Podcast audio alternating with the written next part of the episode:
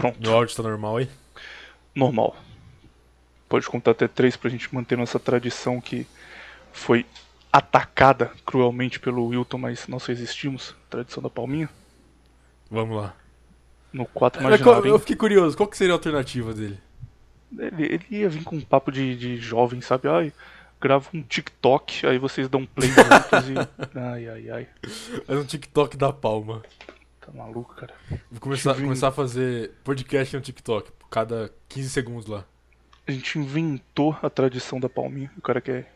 Sabia que, que existem ouvintes no TikTok? Se você entrar no TikTok e colocar hashtag viriato controversão, tem um monte de post lá. Ah, você tá brincando. Tô falando sério, cara. Nossa, Entra É. no TikTok, você não precisa ter conta, não. ouvintes, é, vim aqui dizer que eu vou me aposentar. Vocês não vão ver mais nada meu na internet. Vou sumir. É isso aí. Geralmente é meme que tipo, o cara pega um trecho e, e faz alguma piadinha em cima, sabe? Mas se colocar tipo hashtag based viriato tem uns 50 posts pelo menos. Eu falo que você é o. Goretti. Quando eu falo que você é um influenciador, você fica aí negando. Falando, não, jamais, influenciador. Eu não quero ser, essa é a diferença. cara, não dá pra sair não. Falando em influenciador, o Raj encontrou um cara que treina na academia dele. A academia do Raj é muito de boy, aquela academia que custa 300 reais por mês. E aí tem um cara lá que ele é campeão de alguma coisa de, de levantamento de peso. Tem umas 500 mil categorias, mas tipo, alguma delas ele foi campeão mundial. E Powerlifting? o cara... Isso, de powerlifting. Mas sei lá, tipo, tem terra de É, vários não, jeitos, né, tem, e tal. é, tem, tem várias associações. É isso daí. Ele ganhou uma delas, que eu não sei qual é. Só que ele é famoso, tipo, no Instagram dele o pessoal fica comentando isso, você vai ganhar de novo esse ano e tal. E, e o cara é muito grande, cara. Você vê, tipo, foto dele, vídeo dele, ele é um powerlifter que tem shape de fisiculturista, um negócio raro pra caralho. Ah, então deve ser associação que não tem teste. Porra, já sumiu que o cara tá, tá tomando coisa. Sim, já subi o cara tomando coisa. Absurdo. Olha, isso. olha, olha, por exemplo, os competidores da IPF. Você vai ficar meio pra, pra baixo. Mas enfim, esse cara, você vê foto dele, você vê vídeo dele, o cara tá gigante. A primeira vez que ele falou com o Raj, ele pediu pro Raj filmar. Não, Raj tava tomando água, aí ele chegou, fez uma piadinha, pediu pro Raj filmar ele fazendo o. fazendo supino e fez supino com 220 quilos. Aí o. Porque tava treinando já pra competir. Aí o Raj, caralho, o cara é muito grande, vou seguir ele. Aí eu fui seguir o cara também esperando um, um maluco tipo o Fábio Giga, que todo post é falando de. de. faça aí meu meu curso, tal coisa pra você ser powerlifter. Só que o cara é um seu Hernani shapeado, cara. É inacreditável. Ele faz vídeo, tipo, ele fez um que ele tava é, mostrando um bagulho que ele comprou no AliExpress, que você coloca no ouvido pra correr na rua e o fone Bluetooth não cair, se tiver fone Bluetooth. Aí imagina um cara gigante, careca, shapeadaço, falando, no, ó que, ó que legal isso aqui, gente, ó que legal, comprei lá no AliExpress, baratinho, baratinho, olha só. Aí ele mostra, aí mostra como fica na orelha, aí no fim ele vai dar uma dica, ele aproxima da câmera e fala, ó, mas você toma cuidado, que aqui em BH, se se você demole, o bicho pega. Então, toma cuidado, não sai com o celular dando bobeira não. E aí você passa o vídeo do cara e você fica, caralho, é, o, é a voz do seu Hernani, é, é o carisma LOL do seu Hernani, mas num cara gigante, não combina, um bug na Matrix completo. Inclusive, a primeira vez que ele foi falar com o Raj, o Raj, é, o é tipo cinco vezes menor do que ele, apesar de ser grande não tá nem perto do shape do cara. E ele chegou pro Raj e falou: Uai, você tem que me falar o que, que você coloca nessa água aí? O cara tem um bom coração ainda, ele podia chegar e mogar nosso amigo, nosso garoto pagão, levantar 950 quilos, mas não, faz uma piadinha, deixa o cara feliz. Um exemplo de, de carisma LOL e de bondade no coração. Certeza que é nosso ouvinte. Vamos falar dos assuntos de abertura dessa semana, Viriato? Não. Acabou Vamos aqui. falar, cara, porque o, o seu Hernani deu permissão pra eu falar de desenho chinês aqui, então agora eu vou aproveitar. Antes de ir pra desenho chinês, tem uma recomendação pra você, amigo ouvinte.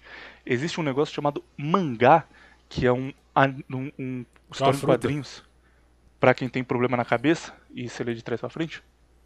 E um específico, eu sei que geralmente é ruim, se você for na, na banca comprar, vai ter uns, uns Naruto, uns bagulho assim, você você fica com essa ideia de que é um negócio retardado. Mas é igual cinema, cara, existem subcategorias E tem um mangá específico chamado Virgem Depois dos 30. Ele saiu no Brasil pela Pipoca e Nankin, se quiser achar scan na net, você acha fácil. Se for comprar, ele tá barato, tá tipo 35 reais na Amazon. É muito bom, cara, é muito bom. É, é tipo, tem um, um estilo de documentário, falando de cinema agora, que é chamado de Gonzo, que, assim, o documentário tradicional é alguém que manja muito de um assunto falando sobre aquilo, ou que não manja muito, tipo, aquele especialista em idade média que só fala coisa errada. Mas, digamos que alguém vai fazer um documentário sobre citas. Aí vai lá o Viriato, e a pessoa põe uma câmera na frente e fala: Ei, Viriato, o que, que você acha dos citas? Aí o Viriato fala: Ah, os citas eles viviam em tal local, tá, tá, tá. grava tipo uma hora e meia de entrevista. E aí depois eles cortam as partes importantes de várias entrevistas e juntam um documentário. Tipo, documentário tradicional é isso. Gonzo é um estilo próprio de documentário que começou na década de 60 que é o que o cara do Pumping Iron, por exemplo, fazia. É alguém que não manja de um assunto, ele não estuda sobre aquele assunto, ele não conhece nada, e ele pega uma câmera e fala, não, vou lá conhecer, e quem assistiu vai conhecer comigo. É Pumping Iron é um exemplo disso. Tipo, o cara nunca tinha treinado na vida, ele vai na academia, conhece o Arnold e fala aí, cara, você está se preparando pro, pro campeonato mundial de fisiculturismo? Eu vou filmar aqui como é a sua preparação, tá bom? E o cara, tá, beleza, pode filmar. E, e Gonzo segue esse estilo. Tem vários clássicos desse estilo, por exemplo, o mesmo cara que fez Pump Iron, ele fez um chamado Strippers, que ia ter um campeonato americano de qual era a melhor stripper do país. E aí, tipo, a Playboy tava cobrindo, todo mundo tava cobrindo, só que tava cobrindo como um negócio legal, sabe? Ah, olha aqui essas mulheres que vão ganhar um prêmio para quem for a melhor stripper. E esse cara ele fez um documentário com elas que era só mostrando por que elas estavam lá, porque ele percebeu que tinha potencial para ser um bagulho triste pra caralho. Aí tipo, ele chega pra mim que tá mó feliz, tipo, ah, eu ganhei o prêmio, eu ganhei o prêmio, eu sou a melhor stripper do país. Aí ele, tipo, fala, ah tá, mas o que você acha que o seu pai ia achar disso? e elas, ah, é, a história do meu pai é um pouco complicada, e tipo, vai mostrando a história de vida delas. Fica bom, tipo, ele não faz pra zoar, ele faz pra entrar no assunto e e mostrar a história de vida da, das mulheres que estavam participando. Mas enfim, esse estilo específico de documentário que é muito bom, que funciona muito bem quando é bem feito, eu não sabia que existia em outro formato e descobri que existia assim graças a esse mangá. Qual é a história dele? Ele é baseado num livro que fez bastante sucesso no Japão, de, de um cara que ele tinha uma casa de cuidado para idosos, popular asilo, só que no caso dele era uma casa de cuidado mesmo, porque era um negócio privado, a família pagava e ele contratava umas pessoas para ficarem lá cuidando do, dos velhos até eles morrerem.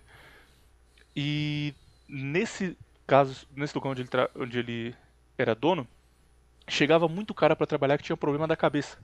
E tipo, os caras do nada tinham um ataque de, de raiva, começava briga, coisa assim. E ele não entendia o que estava acontecendo. E aí um dia ele foi falar com um desses caras e o cara revelou para ele que era um o, o, que hoje se chama no ocidente de incel. Tipo, era um cara que tinha 35 anos e nunca tinha transado uma garota na vida. E, e por isso ele tinha um monte de problema de, de comportamento, de não saber lidar com pessoas e tal.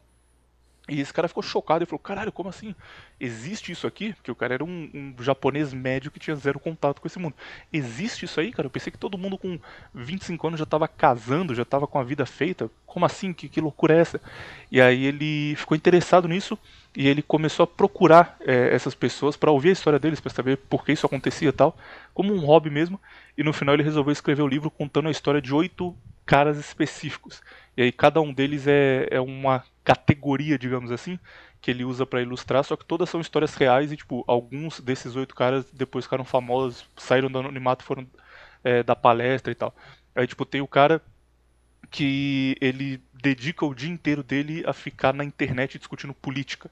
E aí, fora da internet é um cara normal que, tipo, é, anda na rua, você nem imagina nada, só que na internet ele tá sempre muito puto, ele sempre manja tudo, ele lê todos os livros, ele é muito esperto, e aí a, a vida dele é dedicada a isso. E aí, como é, é, um negócio muito bem contado, apesar de ser desenhado, é, é bem montado, não fica focando no negócio de, ah, eles não pegam mulher, sabe, que seria o mais fácil.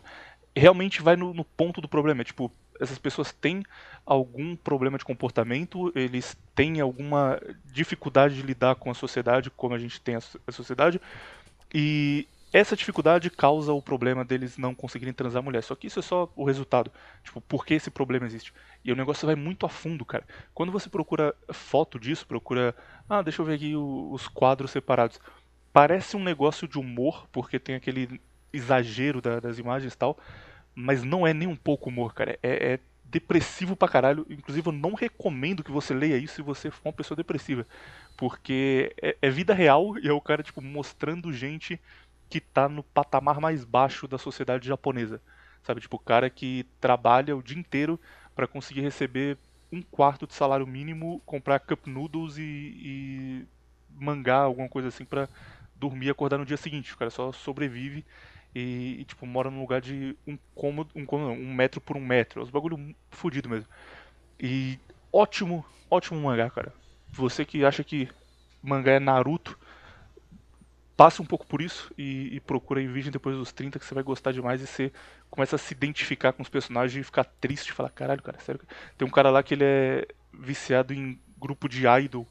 E aí eu fiquei, Cara, se eu fosse japonês, eu provavelmente seria esse cara aqui. Ainda bem que eu nasci do outro lado do mundo e não dá pra ir em show de idol. Enfim, está feita a recomendação. Temos que falar mais do que, menino viriato, de introdução. Pode mandar coisa japonesa só, hein? Se não for japonês, Por quê? Você falou aí de um monte de documentário, não posso falar de um documentário. Você, toma, você, você, você me chuta pra fora, fala um monte de coisa. Tem que ficar aqui dormindo, esperando. Quando que ele vai terminar esse, esse dele? Enfim. Brincadeiras à parte. Tem um documentário nesse estilo, só que estilo Gonzo, que é muito bom, cara. Chama Empire of Dust. Acho que eu já falei dele aqui, não sei. Só que ele, ele é o dobro disso aí. Porque assim, o documentário é um cara que tá fazendo um documentário acompanhando um outro cara que também não tem ideia de como vai ser o processo. Que basicamente é o seguinte: uh, o foco do documentário é um chinês que ele é representante de uma empresa de que faz ferrovia, certo? Uhum. E a empresa manda ele para fazer, fazer não, refazer, reformar uma ferrovia no Congo. Entendeu? Entendi. E aí o cara, ele, ele não tem ideia de como é o Congo, ele não fala a língua do Congo, que eu acho que é, eles falam é, francês, outra língua lá. Ele não fala nada. E aí esse chinês vai pra lá e tem que trabalhar com o cara do Congo. E só tem um cara lá que fala mandarim, que ele consegue se comunicar. E o diretor, ele é, acho que é americano, inglês, um negócio assim. Então, tipo assim, o documentário é o, o diretor só observando o chinês descobrindo como funciona a sociedade do Congo e tentando fazer os caras trabalhar, entendeu? E esse documentário é fantástico, cara. Mas é muito qual, qual o que acontece? Tipo, o cara tem problema porque o pessoal não quer trabalhar e tal? Exato. Tem problema com gangue querendo matar ele, coisa mais Não, não, não, é só porque, tipo, ele não consegue fazer os caras trabalhar. E, tipo, se você ah, pega tá. a imagem, você tem vários memes desse, desse documentário. É tipo, é, aquele, eu acho que o mais famoso é a hora que ele vira. Tipo, ele tá com uma cara muito de cansado, ele vira, tipo, e fala. It's all so tiresome. Só que ele fala em mandarim, aí. Mano, é muito, é muito engraçado. Aí tem a, a, frase icônica dele, que ele vira pra câmera e fala assim: é, quando um cara negro sobe no, no caminhão, ele faz estrago. cara. E aí, tipo, é basicamente. E o, e o diretor ele vai meio que ficando. Tipo, ele não, ele não sabe ter reação, sabe? Ele faz estrago, cara. Aí Aí tem a hora que é bem icônico também, quando ele senta com, com o líder lá da, da obra, que é um cara do Congo, ele começa, tipo, descer o pau no cara. Falando, tipo, Caralho! Tipo... Eu, eu, nunca vi esse documentário, cara. Eu procurei agora Empire of Dust, tô vendo, a, como o Felinto diz, as fotinhas aqui no Google Imagens. Aí tem um que ele tá andando com um cara num... tipo, eles estão de carro numa estrada toda esburacada. Aí o cara começa a reclamar, falando: Ah, essa estrada é uma merda, essa estrada é horrível ela está assim desde que os belgas a construíram, em 1954. Aí ele pergunta pro cara: mais de 50 anos atrás? Isso. E vocês nunca fizeram nada para conservá-la? Aí o cara, não. Ele olha assim pro lado. Exato, é exatamente isso, documentário inteiro. Tipo, é, aí tem uma hora que ele senta com o maluco e fala: Ó, eu vim aqui porque eu tenho que refazer a ferrovia que vocês deixaram ser destruída. Porque os belgas fizeram do zero e tava limpinha e vocês destruíram tudo. Entendeu? Eu achei a cena que você falou é When a black guy drives a truck, he does a lot of damage. É muito Puta, bom como eu não conhecia isso, cara, tá louco. E aí. Enfim, é um cara chinês tendo que tipo, comandar um, um bando de congolense. Congolense que fala, não sei. E, e, é muito engraçado esse documentário, cara. É muito bom. Era pra ser um negócio sério, tipo, ah, como vai ser feita uma ferrovia na África que vai passar o continente inteiro, entendeu? mas vira comédia, entendeu? É muito bom. E aí, e aí isso, isso é o documentário inteiro, o cara falando, tipo, ah, ah, o negócio é merda porque os belgas deixaram assim, entendeu? Uhum. Não, não foi, ah, a gente tem energia elétrica porque a nossa energia elétrica é ruim porque os belgas deixaram ficar ruim, entendeu? Sim. É muito bom, né? enfim. Top documentário, se você é um gordão acima de 220 quilos você lê o mangá que eu falei, se você é abaixo de 220 quilos você vê o que o Virato recomendou, tá certo. Uh, além disso, Virato, temos uma coisa importantíssima para falar que eu nunca imaginei que você gostasse, nunca, tipo, olhei para você e falei, ok, se tem uma coisa que o Virato não gosta, é isso aqui que eu, que eu vou falar agora. Por quê? Porque você não tem nem um pouco o estilo de quem, quem assiste, cara, nem o um mínimo. Qual que é meu estilo, então? Seu estilo é de quem gosta de coisa de cowboy e de confederados. Tipo, eu imagino Nossa, você. Eu, dirigindo... eu, tava, eu, eu, tava com tanta cara de caipira assim? não, é de caipira, porra. Um cara ruivo, com barba grandona, cabelo longo. Tipo, imagino você dirigindo uma picape, uma 4x4, com a bandeira confederada do lado, ouvindo o Hank Williams. Ah, então tá. Só isso que eu imagino que você faz o dia inteiro. tá bom. Mas o que, que é isso daí? Ouvinte pergunta. O melhor anime que já existiu, dá para falar isso facilmente para mim. Eu, eu, vi uma temporada. Caramba, já assim? Eu vi uma temporada e um décimo da segunda, tem seis no total. Mas eu já tenho certeza que é o melhor anime que já existiu, porque é muito bom, cara. É muito bom. É bom de eu ficar maluco e, tipo, o dia que eu vi a primeira vez eu não, não dormi praticamente. Eu ia dormir eu ficava, caralho, eu vou ver mais um episódio.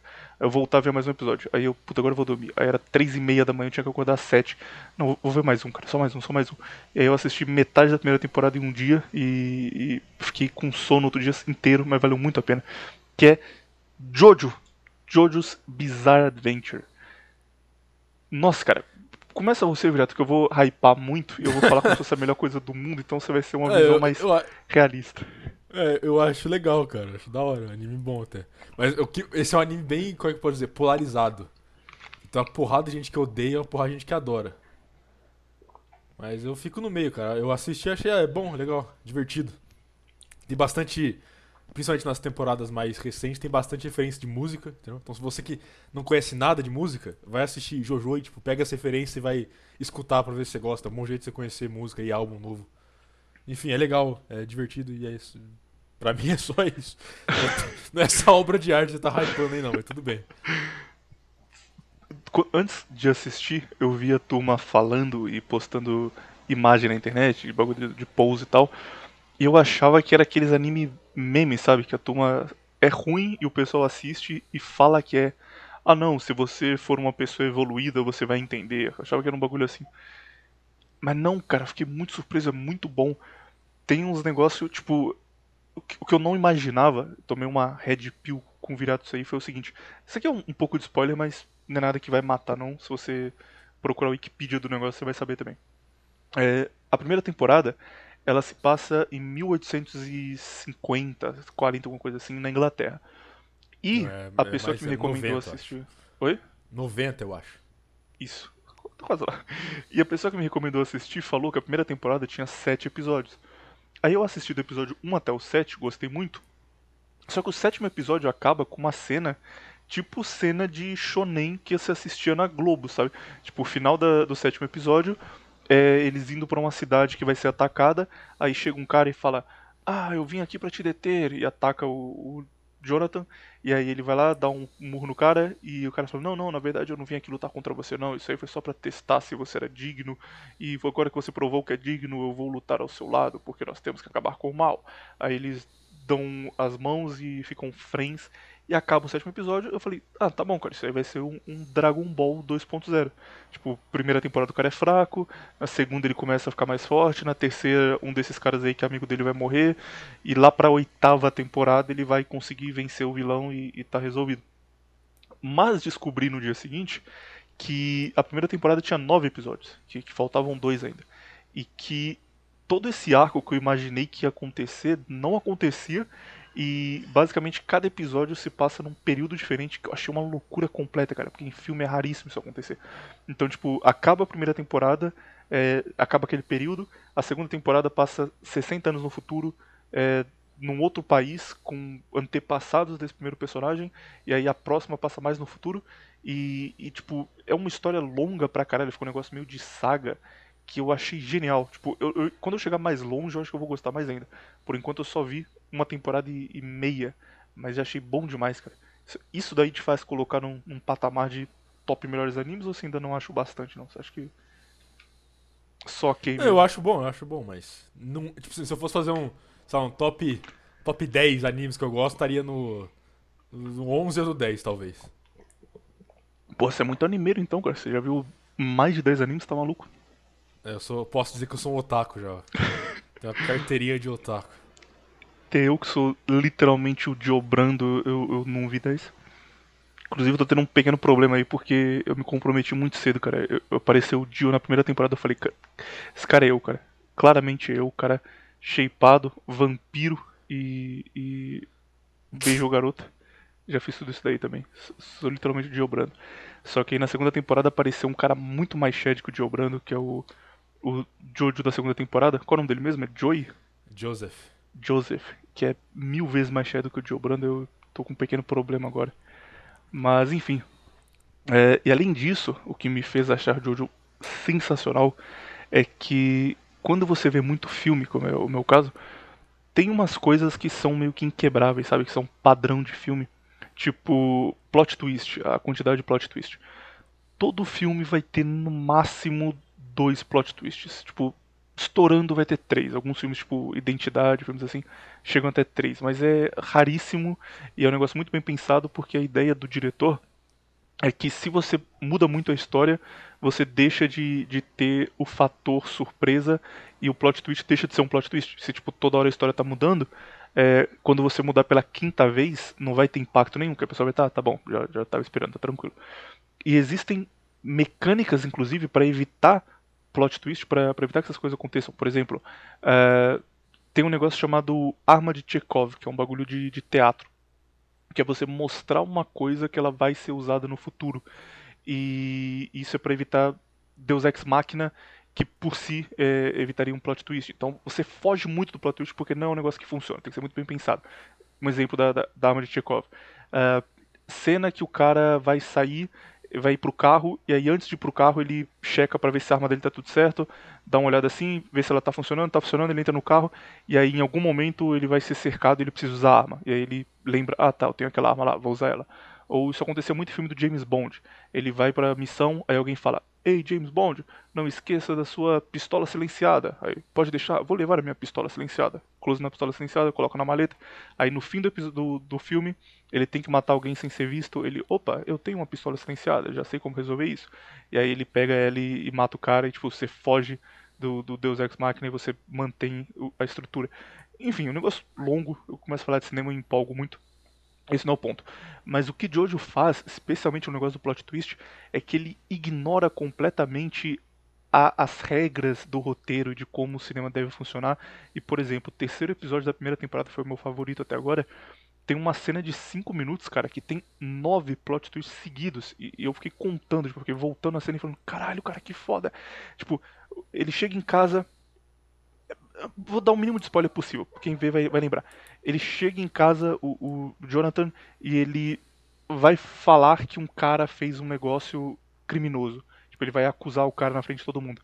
E aí ele acusa o cara e o cara reage de um jeito que ele não esperava. E aí você fala, caralho, isso aí eu não esperava.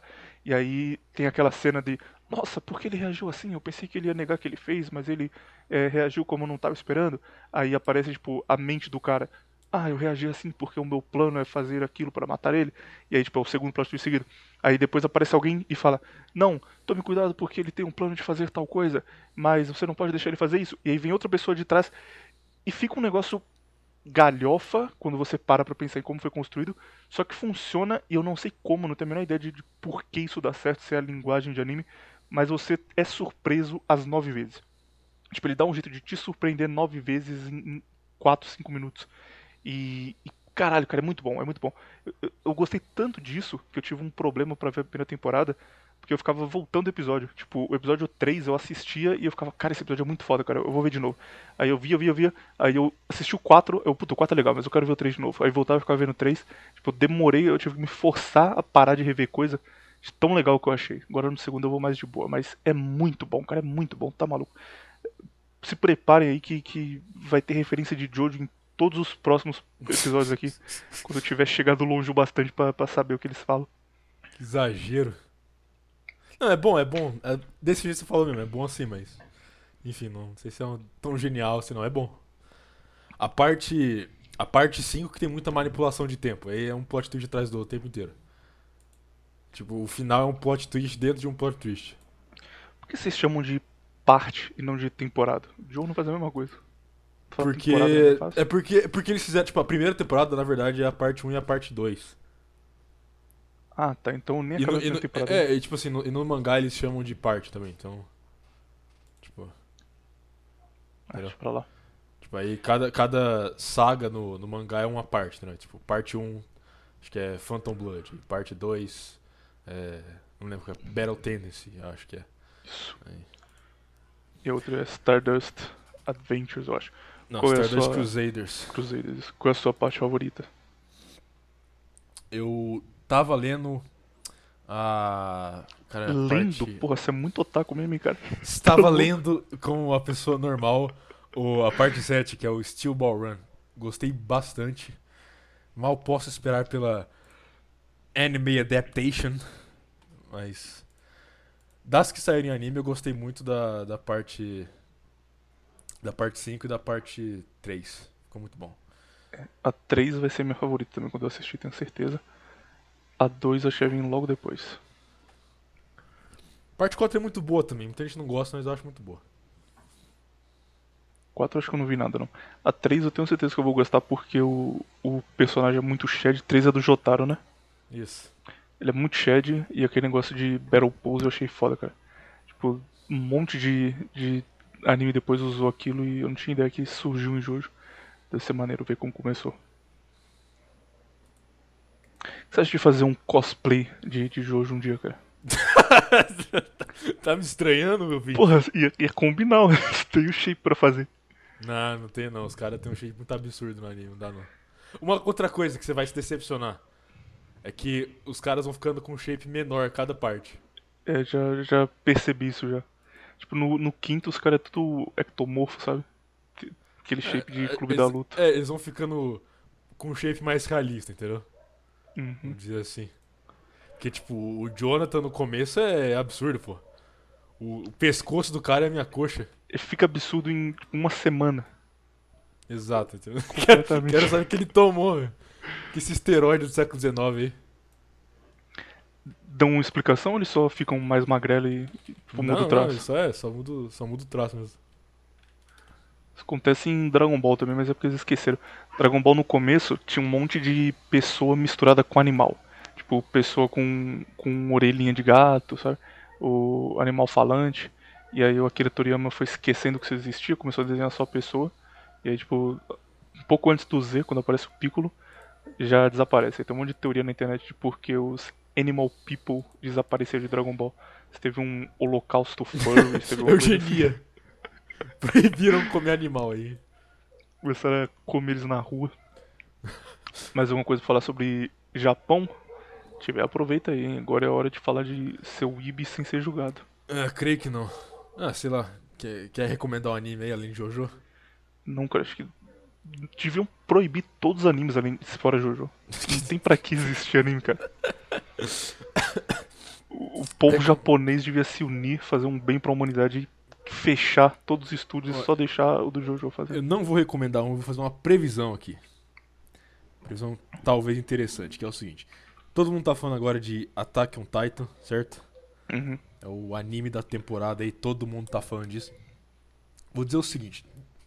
Dependendo do final, Attack on Titan pode até mudar a história. Vai ser um zeitgeist dessa Você é geração. maluco, cara. Calma aí, Igor.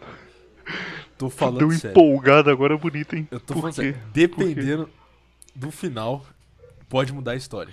Você acha que o final vai ser literalmente nazista? Possível? O, o cara que faz Attack on Titan, ele é o Orgai ou ele faz sem querer? Tipo, ele nem sabe o que ele tá fazendo. Hum, Tipo, ele dá índice de ser, mas não muito, entendeu? Ele vem que dá umas pistas. Pra ele não ser cancelado também, né? Ah, mas tipo assim, tem uma. Tem uma parte no. No mangá, no, no anime. Vamos falar do anime, né? Uma parte no anime que, tipo assim, o cara que escreveu aquilo sabe, sabe do negócio, entendeu? Tipo, alguém que não. Alguém ignorante não escreveria aquilo, entendeu? Mas peraí, só antes de você falar o que que é que a gente entende melhor, mas tem um negócio no Japão Que é, eles não ficam ofendidos com simbologia nazista. Se for, sei lá, parece uma suástica e tal, tá tranquilo. Não, não, não. Não, não. Não, não tem nada disso. Não tem, tipo assim, a simbologia é meio por baixo dos panos. Tipo, que, é, é tipo assim, um personagem fala o seguinte, mais ou menos, fala pro filho dele. A nossa raça cometeu atos de eugenia no passado e a gente tem que se sentir mal por isso. E o personagem, o filho do cara, viu o seguinte: Eu não fiz nada de errado e eu tenho orgulho dos meus antepassados. Entendeu? É, isso aí com certeza não foi por acaso, não. Exato, então, tipo assim, o cara. O cara que escreveu isso. Enfim, a questão é que esse anime não tem meio que um vilão claro, entendeu? Ele meio que faz aquele Claro jogo que de. tem, porra, tem Titã e Odd na cidade, eles são um vilão, não, eles são não. Não, não são, não. Eu já dei spoiler. Enfim. Pô, achei que, que era eles que ficava claro já. Titã e Attack on Titan, eles são, tipo, seres mitológicos inteligentes ou eles são meio burrão, só vão lá, quebra tudo e pronto? Você quer spoiler? Porque é meio que spoiler isso aí. Não, então não fala não.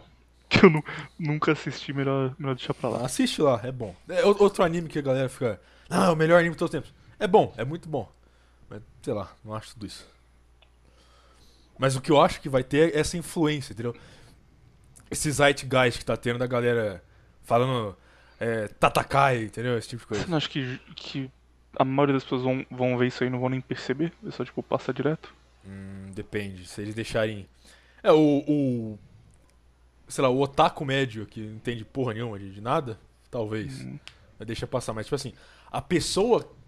A hora que ele deixar bem claro que o cara tá lutando pela raça dele, entendeu? A pessoa, a pessoa que tem um, sei lá, um QI normal vai pensar, ô, pera aí. Por que esse cara pode fazer isso e eu não posso? Quantos episódios faltam pra, pra acabar? Ah, não sei, uns 10? Por aí? Saiu o último episódio, então eu vou ver. E. Fala se ficou maneiro ou não. Vou ver só o último, o resto eu não vou ver não. Por quê? Tem muita coisa, nada. muita temporada. Não, pô, é só 70 episódios, eu acho. 70, Bom, 80. ok. Acabar de hoje até lá dá, dá tempo de ver ainda. Bora pro, pro episódio dessa semana. A gente tem um, um aviso importante fazer, mas não sei se é importante fa- melhor falar agora ou esperar o final. Quer falar do Jorge lá? Ah, boa, é uma boa ideia. Tá, Os dois estão tão diretamente ligados também, né? Ah, acho que não. Então, sim, ué. Você. Prefere falar de, de Jorge gringo ou de Jorge brasileiro? Começar por qual? É, é, é porque teve. É, mais relevante, né? Que foi o cara lá que, que matou a E-Girl lá. Isso. Pode começar aí. Mas não, quero, quero perguntar pra você o que, que você achou disso. Eu, nesse caso específico, é, fiquei puto com ele de início porque o cara é muito burro de um nível que você fica com raiva, cara. Tipo, tem, tem pessoas que. Quando a pessoa é burra e não sabe, quando o cara é só. Sei lá, um cara normal, você não liga muito. Mas quando o cara é burro e na cabeça dele ele é um gênio, aí você começa a ficar tiltado e fala, não, cara, não é possível que isso tá acontecendo. E Aham. esse maluco, depois que ele matou a mina, eu falei, caralho, ele escreveu um livro. Deve ter alguma coisa. Se ele matou uma pessoa pra escrever um Ah, não, livro, não, não, não, porra. Pela- Primeiramente, se o cara mata uma E-Girl só, tipo. Ó, vamos, vamos começar do começo, vai. Se, se você quer fazer algum ato, vamos lá, o cara tá maluco, o cara é maluco, quer fazer algum ato exagerado desse tempo pra chamar a atenção. Se o cara vai lá e a vítima dele é alguém mais fraco que ele, ponto, acabou. O cara já, já é lixo a partir daí. Entendeu? Já se- começa aí. É o primeiro filtro. Mais fraca fisicamente, mas relevante de alguma forma, ainda dá pra entender. Mas, Não, pô, mas eu tô falando assim, aleatória eu- que tava jogando videogame. Exato. Mas, tipo assim, vamos supor. Eu digo, eu digo fraco em questão de figura mesmo, entendeu? Aham. Pessoa que não tem nada a ver. Já é o primeiro filtro. Segundo filtro. Ele fez isso com a pessoa que não conseguia se defender. Tipo, a pessoa que tava, por exemplo, sei lá. É... Não tava percebendo. Então ele fez por trás, entendeu? Deu a facada por trás. Vamos dizer assim. Pior ainda. O negócio, tipo assim, são filtros que vai piorando o ato até chegar, tipo assim, é, esse cara é, é lixo, esse cara é, é bosta, tipo, é escória da sociedade, entendeu? É Sim. Dalit. É intocável. É bosta, entendeu? Mas, antes de, de me ligar nisso, a primeira reação que eu tive foi: caralho, deve ser um livro muito importante pra esse maluco pra ele fazer isso. Se ele chegou nesse nível, é porque esse livro deve ter a, a grande verdade universal. Vamos ver o que vem por aí. Aí eu fui ler o livro, cara. Tem, uma parte específica que eu salvei. Tipo, o livro inteiro é um texto do, do Facebook 2012 da página Rock é ele falando. Ateia. É, ah, todo sabe que funkeiro é burro, mas a real é que católico também é burro. Sabe? Uns bagulho assim. Não, ele, muito come- ele começa, ele começa o livro assim: Hoje eu fiz um ataque contra o cristianismo. Não, tipo, vamos lá, vamos justificar. O ataque contra o cristianismo que ele tá se referindo não é matar uma e-girl. Tipo, a- aparentemente o negócio é o seguinte: ele tava combinando de fazer um massacre junto com ela. Uhum. Ela deu pra trás, falou: Não, não, vai não vou fazer, não sei o quê. Aí ele matou ela. O que. Plano genial. Ó, por que eu acho que vale a pena a gente falar dos Jorges gringos? Porque. Não, calma aí, calma aí, calma aí, calma aí. Só, só pra, pra não esquecer, salvei a melhor frase do, do livro dele. Pro cara que não leu, tá pensando, porra, como assim, cara? Será que é tão ruim assim? Isso aqui é o, é o nível de autoconhecimento que ele passou pra gente antes do Virato falar de Jorges gringos, só pra você pensar um pouco aí. Abre aspas. Até porque, quando tal casal gera um filho, cientificamente falando, Nossa, o é filho boa. terá alguns índices do pai e da mãe. É raríssimo ver um filho puxar o irmão ou algo do tipo. Na maioria dos casos, ele será relacionado aos pais. É, é isso. Você, já- você- você- você deve saber, mas você conhece o efeito Dunning-Kruger? É o que quanto mais burro o cara é, mais inteligente ele acha que é. É, é uma curva. Tipo assim, quando, o- Aham. quando o cara não entende bosta nenhuma do negócio, ele acha que ele é muito inteligente. Aí, começa- aí quando ele começa a estudar, ele vê que ele não entende nada. Aí depois de muito tempo estudando, a confiança dele no assunto começa a subir, certo? Sim. Esse cara entende. Ó, ó, olha o conhecimento de genética do cara. Alguém vai puxar o irmão. É, beleza, se tiver uma família meio, meio Habsburgo aí, meio incestuosa, pode até ser, né? Não sei. Não, melhor é falando, tipo, que geralmente os filhos tendem a puxar o pai e a mãe. Entendi. Tem uma tendência só. Não, Esse, esse, livro, esse livro inteiro é tipo. É o, é, devia ter, o título devia ser é, O Exemplo Dunning-Kruger. É isso. É, o- é isso. O cara, sabe, o cara é muito burro. Muito burro. Ele acha que ele é o. Ele, acha que ele. Sei lá, cara. Tem uma parte que ele explica livre escolha com, tipo, exemplo de, de McDonald's. Aí, assim, se vo- por exemplo, se você vai pro Mac, você pode pegar qualquer hambúrguer. E aí, você tá sendo livre. Só que você não pode pegar um hambúrguer qualquer, só os que eles têm. Então você não é totalmente livre. Sabe? Tipo assim, cara. Caralho, que que. É, tem uma parte que fala: ah, é, você ter conhecimento é você escolher um carro baseado na, na cor, na, no preço. Tipo, nossa, cara. Pa- Parece. Sabe quando. Eu não sei se você já fez, mas já pegou uma prova de uma criança de, sei lá, da quarta série, da terceira série? Parece isso. Parece aquelas perguntas que o cara tá enchendo linguiça. Tá? Nossa. Quando eu tava na escola, cara, eu tava tipo. Eu queria muito manjar de política, só que eu tinha 10, 11 anos de idade. E aí, tudo que passavam, tipo, ah, faz aí um texto como foi suas férias. Eu queria meter política no meio, dar um enrolado e, e mostrar que eu era inteligente. Eu tenho certeza, eu fiquei, fiquei preocupado, porque, tipo, na minha cabeça, na época, eu falava, caralho, as pessoas devem estar lendo isso aqui e ficar chocados com quão inteligente eu sou. Depois que eu li esse cara, eu falei, é, eu, eu era isso aqui, com certeza. Sorte que eu, que eu tinha 10 anos e que eu não Não, matei é, não, ninguém. é- Aí passa menos vergonha. To- toda a situação desse cara é um maluco, provavelmente sociopata. Não sei nem se é sociopata, vai, vamos lá, mas. é, deve ser. Tô chutando aqui. Especulando. Que ficou preso em mentalidade de ateu 2012. Entendeu? Uhum. Que, é, que é, literalmente, é a pior mentalidade que alguém pode ter hoje em dia. Ateu de 2012. Concordo. Pior coisa que você pode ter. Tipo, é, é tipo, é niilismo com burrice. Entendeu? Enfim, aí pra, pra fazer a ligação que eu queria fazer. Tipo assim, o Pirato, cara. Pirato, O Pirato, quê? Pirato. Se Deus criou tudo, quem foi que criou Deus, hein? Nossa, estou refutado. alguém, alguém, alguém derrube o Papa. Ai, caralho. Avisem o Irã que não pode ter teocracia porque religião é mentira. Ei, bora, continua. Enfim, pra fazer uma ligação com o Supreme Gentleman Elliot Rogers, o Elliot Rogers, a- o negócio dele foi bem parecido. Ele combinou um ataque que ele, ele ia fazer sozinho, certo? Mas aí o colega de, de quarto dele descobriu o ataque e ele matou o colega de quarto dele. Tipo, é o mesmo, mesmo cenário. Tipo, o maluco tá, tá doidão, quer fazer um ataque aleatório aí, matar umas pessoas. A pessoa. Só que o dele foi diferente, né? Ele falou com a menina, a menina depois desistiu. E aí ele matou ela. Só que o Elliot Rogers, tipo, ele falou com, o- com o amigo dele. Só que essa questão, tipo. eu, eu tô falando que os dois é igual porque o alvo lá do maluco aqui no Brasil era cristão. Sei lá por quê. Que ele é ateu. E acho que matar cristão adiantava uma coisa, sei lá. É. Aliás, vou fazer uma pergunta. Se o cara é ateu, ele quer matar cristão, ele só não acha que os caras vão morrer e pronto? A puni- Verdade, hein, cara? qual, qual- qual o sofrimento que eles vão ter se o cara é ateu? Não faz muito sentido, não. Pera aí, então vamos lá. Se o cara, tá- se, se o cara que é ateu tá certo, ele só, tipo, acabou a vida dos cristãos e ponto, certo? Agora, se os cristãos estão certo, esse é, o cara, cara tá morreu pela fé dele e vai pro céu direto. De qualquer jeito, o cara se deu bem. Então. Enfim. O, o Elliot Rogers planejou o negócio dele lá. O, o alvo dele não era cristão. O alvo dele era Shads e Stacies. Vamos dizer assim. Era, era a galera que rejeitava ele na faculdade. Esse era o alvo dele. Só que o colega de quarto dele, que era um chinês, se não me engano, e era amigo dele, no caso, ele não queria nada, tipo, não queria matar o colega de quarto dele, só que o colega de quarto dele descobriu ele teve que matar o cara. Já começa aí, a primeira vítima do cara foi alguém que tinha nada a ver com o negócio. Mesma coisa do nosso amigo brasileiro aí. A menina não tinha nada a ver com o alvo dele e ele matou ela. Detalhe, só ela. Então já começa aí na genialidade dos caras. A verdade é o seguinte.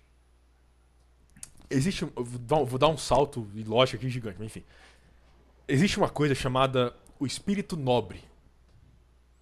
Que alguns se referiam como o espírito ariano. Por que isso? Isso não é uma coisa racial. Eu vou explicar. A origem da palavra ariano vem de Ária, que era o, como os indo-arianos se definiam os povos deles mesmos. Então, tipo assim, tem uma tribo lá indo-ariana, Ária era aqueles que eram de dentro, entendeu? E a origem da palavra Ária é do proto-indo-europeu Arios, que é alguém que é um nobre de dentro, entendeu? Então, tipo assim, é alguém que faz parte do nosso grupo ele está elevado acima de nós, é um nobre. Entendeu? E, e ao longo do- da, da história, esse espírito de nobreza ele foi passando pra frente como algo que era pra perdurar um grupo. E esses grupos descendentes desses indo-arianos. Por que eu tô falando disso? Porque existem ao redor do mundo códigos de nobreza, códigos de honra que são seguidos. Você pode falar os códigos dos cavaleiros na, na- na Idade Média, o Bushido no Japão, enfim, códigos de honra, códigos de conduta de um homem nobre, de um ário, entendeu? De um de alguém dos área, entendeu? Sim. Qual é sempre a primeira coisa que tá lá? Respeito à vida. Você não tira uma vida inocente, entendeu? Você não tira uma vida que não tem nada a ver com você. Sempre que tem algum desses ataques é alguém que vem de baixa. Sempre alguém com espírito de bosta. Alguém com espírito de Dalit, entendeu? Alguém com espírito de casta baixa. Alguém que tá de fora, entendeu? Alguém que não tem nada de área nem de ário, entendeu? Alguém lixo, entendeu? Totalmente alheio ao espírito nobre. Eu concordo 100% com você, mas. Mas. Tem um caso aí que você vai ter que explicar agora. Você gosta do rapaz. Que é o Nabomber. O Nabomber, então. Vem pra essa categoria. Calma, eu vou chegar aí. Digo, bora, vamos ver como você vai dar um jeito de salvar ele ou você vai aceitar. Não, não, mas eu não, eu, é eu não, eu não defendo o Nabomber. Eu gosto de discutir o que ele fez só. Porque é um negócio. Porque de todos os ataques que aconteceram aí, o único que é moralmente cinza é o dele. Porque todos os outros você pode dizer que foi completamente ridículo. Que é o seguinte, quando você tem. E aí a gente vai entrar, por exemplo, na criminalidade no Brasil. Que é o seguinte, quando você tem uma morte alheia de honra, que não é uma morte honrosa, não é uma morte rápida, não é uma morte limpa, você sempre vai ver esse tipo de brutalidade. É esfaque- esfaquear machado na garganta, tipo, é coisa brutal, sabe? Brutalizar a pessoa. Que nem foi esse caso da E-Girl aí, entendeu? O cara, ele não pegou e, tipo, deu uma só e acabou, tirou a vida dele. Não, não. Ele esfaqueou ela, tentou cortar a cabeça, meteu, tipo, você, você olha, saiu aí foto de gordo do corpo, é um negócio absurdo, entendeu? Não é uma morte limpa. pro zap depois. E você olha isso na, na- na criminalidade brasileira. Qual a diferença desse cara pra um, pra um desses malucos que executa a pessoa pro, pro Comando Vermelho, pro PCC? Mesma coisa. Vai lá, enche os malucos de tiro, descarrega 38, pá, pá, pá, pá, paulada na cabeça, machado, joga pneu, queima vivo, entendeu? É brutal, não tem nada de honra, entendeu? Não é uma morte numa guerra, não é uma morte limpa. É um negócio que vem de baixo, vem de fora, vem do lixo. É um espírito negro que. Esse foi- ficou meio feio, mas. não ficou muito bom, enfim. É o espírito feio, assim, é uma coisa demoníaca, entendeu? Uma coisa completamente alheio ao que é o código de honra de um grupo. Não tem nada aí, entendeu? É simplesmente uma um resultado de um surto de, de raiva, entendeu? Um resultado de um surto de ira. É só isso, mais, mais nada, não tem motivo. Tipo assim, qual o motivo? Ele, qual o motivo que ele deu pra matar a Eagle? Tipo assim, ele escreveu lá o livro dele, que é uma bosta, não tem sentido nenhum, mas na cabeça dele aquilo era justificativa dele matar lá os cristãos que ele tava pretendendo ma matar. Só qual a justificativa dele pra matar a Eagle? Nenhuma. Nenhuma, cara. É, é, Tem preparação, cara. É um macaco completo. Tipo, é, a cena dele preso, que ele tá na. No estacionamento da delegacia, depois dele se entregar, sendo preso, aí tem uma mulher que provavelmente conhece ele e fica falando: Ah, Guilherme, por que você fez isso e tal? Ok, considerando que, que o cara vai fazer isso, ele tem meio, meio de QI, ele vai falar: Calma, eu vou fazer isso e vai ser um bagulho noticiado, então pelo menos eu vou pensar um jeito legal de fazer a coisa aqui. Tipo, ele teria planejado o que falar, teria uma frase pronta, sabe? Até caras completamente bestiais em pensamento, sei lá, tipo Ted Bundy, cara assim, sabe? Que, que ele entrava numa faculdade e arrancava a cabeça da pessoa na mordida, o cara completamente louco ele, ele tinha isso, ele tinha o momento de falar, tal, tem que ter uma, uma frase de impacto, alguma coisa que vai me deixar conhecido. Esse cara é tão retardado que ele tá sendo preso, aí a mulher fala, por que você fez isso, Guilherme? Aí ele olha pra câmera e fala, ah, porque eu quis. Fala pra mim, Guilherme, por que você fez? Ah, eu- quis, é porque eu quis só. Caralho, cara, nem, nem a frase de impacto, que é o mínimo, o cara pensou. Fiquei puto demais nesse caso, tá louco, cara. Você vai, vai ser maluco, seja maluco. Tá, mas que, que frase certo. de impacto que ele ia ter que seria ok, não tem? É. Entendeu? Pensa, porra, se Não ele tem- planejou o negócio, se vira, dá um jeito, com uma frase maneira. Mano, por Porque que eu que quis não funciona. Ô, ô, mano, por que que você matou uma e-girl? Não tem, não tem frase que justifica Fala, e isso, girl é, civili- é degeneração. Manda essa frase, já pensou? Tá, por que que você simplesmente não se distanciou dela logo? Por que você chamou ela pra ir na sua casa, então? Tipo, não tem Mas frase. depois eu pensar, caralho, que frase foda. Não, ninguém vai pensar isso, cara. Não tem frase que... Tipo, o cara foi, fe- cometeu um crime brutal e sem motivo. Entendeu? Não tem justificativa. Acabou. E aí a, gente, aí a gente pode entrar agora nos caras que deram uma justificativa que eles fizeram. Una Bomber, explique aí. Por que ele seria ou não seria a casta mais baixa que existe? Bom, primeiro porque o alvo do Nabomber nunca foi pessoa individual, entendeu? E as pessoas que ele matou foram pessoas que estavam.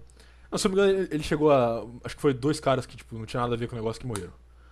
Mas, tipo assim, o alvo dele era sempre coisas que tinham a ver com o ponto que ele chegou, entendeu? Então, tipo assim, ele foi lá morar no meio do mato, certo? E começou a ir um monte de empresa lá ferrar com o lugar que ele morava. Desmatar, poluir o rio e tal, ele tornou a vida dele ali um inferno e não, não tinha mais como ele ficar ali, certo? E aí ele foi atrás dessas empresas e de quem tava na cabeça das empresas. E aí depois ele solta lá o manifesto dele e o manifesto dele tem a justificativa dos atos dele, correto? Beleza. E é bem escrito também, não dá pra negar. E, Mesmo aí não é- e- e essa é a questão. Tipo assim, o manifesto na Bomber é tão relevante que até hoje tem gente discutindo ele, entendeu? E só hoje tá um pouco baixo, não sei porquê. Mas toda vez. Pronto, arrumou agora. Toda vez que acontecia alguma coisa desse tipo e o cara soltava o manifesto, as pessoas iam ler o manifesto pra ver o motivo do cara, certo? E aí depois elas analisavam, ó, beleza, o cara fez isso aqui por isso, isso, isso. Esse aqui é o manifesto dele. Faz sentido moralmente o que ele fez, baseado no manifesto dele? Entendeu? Tem um caso anterior ao Una Bomber que chama Emile Henry. Emile escreve com um E no final. Emile. Era um anarquista francês, ele é do século XIX, que é a mesma coisa, só que no caso dele ele era contra a monarquia, era muito baseado em Proudhon e fez um atentado à bomba também em Paris, aí depois ele se entregou e, e o manifesto dele ficou bem famoso. É a mesma coisa, sabe? Tipo, é, ele atacou uma ideia, ainda assim morreu gente, é, acho que ele é macaco por, por esse motivo, mas atacou uma ideia e escreveu bem, tipo, ele tinha uma razão, ele explica bem o, o que se tornaria a civilização francesa se as liberdades não fossem respeitadas e o que pra ele fazia sentido, isso aí eu concordo. É o completo oposto do que a gente tá, tá falando do, do caso do Guilherme. Pois então, o que o Una Bomber fez, dentro da cabeça dele, tinha uma justificativa total. Ele solta a justificativa dele e as pessoas começam a ver que, mesmo os atos dele, mesmo ele, ele tirando vidas inocentes, uma coisa bárbara, uma coisa fútil, uma coisa ridícula, ainda assim a justificativa dele fazia sentido. Pelo que aconteceu com ele, entendeu? Uhum. Não fazia sentido ele tirar a vida por causa disso, mas a motivação dele era algo, vamos dizer assim, justo, entendeu? Mas, e aí, e aí, beleza. Aí começa a vir alguns outros caras que fazem uma coi- coisas piores e soltam um manifesto também. Tipo, por exemplo, e aí, mesmo assim.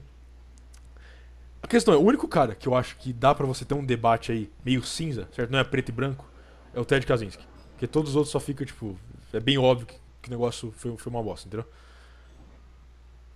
Por exemplo, um cara que, que eu acho que é o, depois do Kaczynski é o segundo mais defendido na internet, que é o Terrence. Sou Terceiro de qual caso? do, da Austrália, da Austrália não, Nova Zelândia. Ah, do- tá. Da Mesquita. Eu achei que você ia falar daquele norueguês, é Blavinsky o nome dele? Qual... é Breivik. Esse cara. Mas quase ninguém defende ele, muito pouco. É, mas também acho que. Porque, tipo, na prática o que ele fez não adiantou nada. Tá Não, é, porque, é, é porque o que ele fez, foi, na minha opinião, foi o pior de todos. Porque não, não, tem, não tem lógica o que ele fez. Que beleza, ele vai lá. A ideia dele é a seguinte: movimentos progressistas estão destruindo meu país. Certo? Uhum. Ele foi lá num acampamento de um movimento progressista e, se não me engano, matou 70 pessoas. 70 ou 60, alguma coisa assim. Na maioria era jovem, tipo, gente de entre 16 a 25 anos, entendeu? Sim. Aí eu vou te fazer uma pergunta. Você com 16 anos estava onde? Caralho, não tinha pensado nisso não, cara. Verdade, estaria lá no meio. Acho Exatamente. que a maioria das pessoas que. Entre 16 e 20 e poucos anos são, são de esquerda, não dá pra negar isso. Depois de um tempo que vai percebendo e, e saindo fora. E não só isso, cara, mas assim. Pensando do- da forma mais pragmática possível, o que ele fez foi a pior coisa de longe porque ele criou um monte de mártir. Tipo, olha essas pessoas que morreram por uma causa Exato. do bem, Exato. enquanto o cara do mal matou elas. Tipo, funcionou exatamente o contrário do que ele queria fazer. Não só isso, tipo, foi por causa dele que começou uma puta regulação à arma na Noruega. Uhum. Puta regulação, tipo, é quase impossível comprar uma arma na Noruega hoje, enfim. É, que era o, é o oposto que ele queria. Não só isso, tipo assim. Não tem lógica isso. Ele ele não deu nem tempo das pessoas é, mudarem de ideia. Entendeu? Não só isso. O, o- atentado que foi em 2010, 2011. Tipo, não era uma época onde discurso político era comum, entendeu? Quase ninguém ligava pra política. Entendeu? Sim. Então a maioria daquelas pessoas que estavam ali, naquele organização progressista, estavam ali porque, tipo, ah, é redistribuição de recursos, entendeu? Ajudar os mais pobres. Entendeu? Porque falaram, ah, vai ser um, um acampamento e vai ter bebida. Bora lá. Pior ainda, entendeu? Ou tipo, o maluco foi lá e matou todas as pessoas achando que ele ia salvar o país dele. Tipo, é ilógico, não faz sentido nenhum. Não foi um bom resultado. Enfim. é, De novo, nada de, de nobre nisso. Pelo contrário. Caso da Austrália agora, o que você acha? E aí, do australiano, foi na Nova Zelândia, o, o Terrence. Melhor não falar primeiro nome, porque aí fica mais difícil do algoritmo pegar, né? Eu acho. E aí, beleza, ele entra na mesquita e faz um negócio. Por que? Aí a pergunta. Ele solta o manifesto dele e ele tem uma popularidade, certo?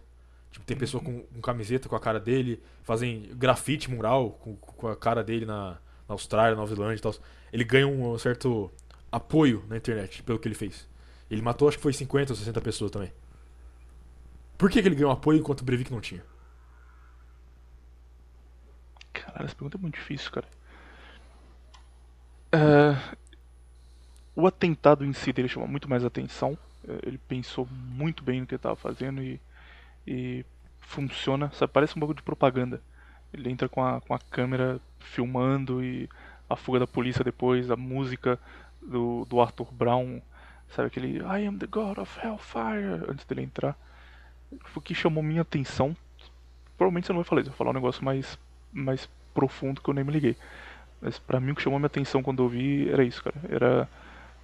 Ele preparou tudo e deu pra ver que era um negócio que, que não foi improvisado, sabe? Não foi feito por raiva, ele, ele pensou bem no que ele tava fazendo. Não, não, vou falar a verdade. A questão dele ter tido apoio na internet depois disso foi porque desde 2012, 2013, vem mais e mais sendo fomentado um sentimento anti-árabe no Ocidente. E por isso ele teve apoio, entendeu? Por exemplo, qual que foi a maior, o maior foco central do manifesto dele e do atentado dele? Eba Ackerland. Eu não concordo com isso não, cara. Tipo, pouco depois dele teve os atentados da França, por exemplo, que o, o mote principal era, olha, mas não vamos culpar os árabes, hein? Porque os árabes não, não estão por trás disso. Não, não, é calma, a eu tô falando na minoria e internet, tal. cara. Você acha que as pessoas que estão falando tá, tá, de. ok. Caramba, Entendi, que você tá falando da, da ajuda, população. Não, cara. Tô falando na internet, óbvio. Ah tá, então na internet ok, verdade. Quem que vai apoiar o o Terrent em público? Você tá louco? Não, quando você falou um, existe um movimento anti-árabe no ocidente, eu pensei. Não, existe. velho. Tia Isso na existe. rua Não, isso odiando árabe, isso. Isso existe, cara. Não, cara, não. Claro não. que existe. Não existe. Claro que existe. Tem partido na, na Europa que foi eleito só nesse sentimento, cara.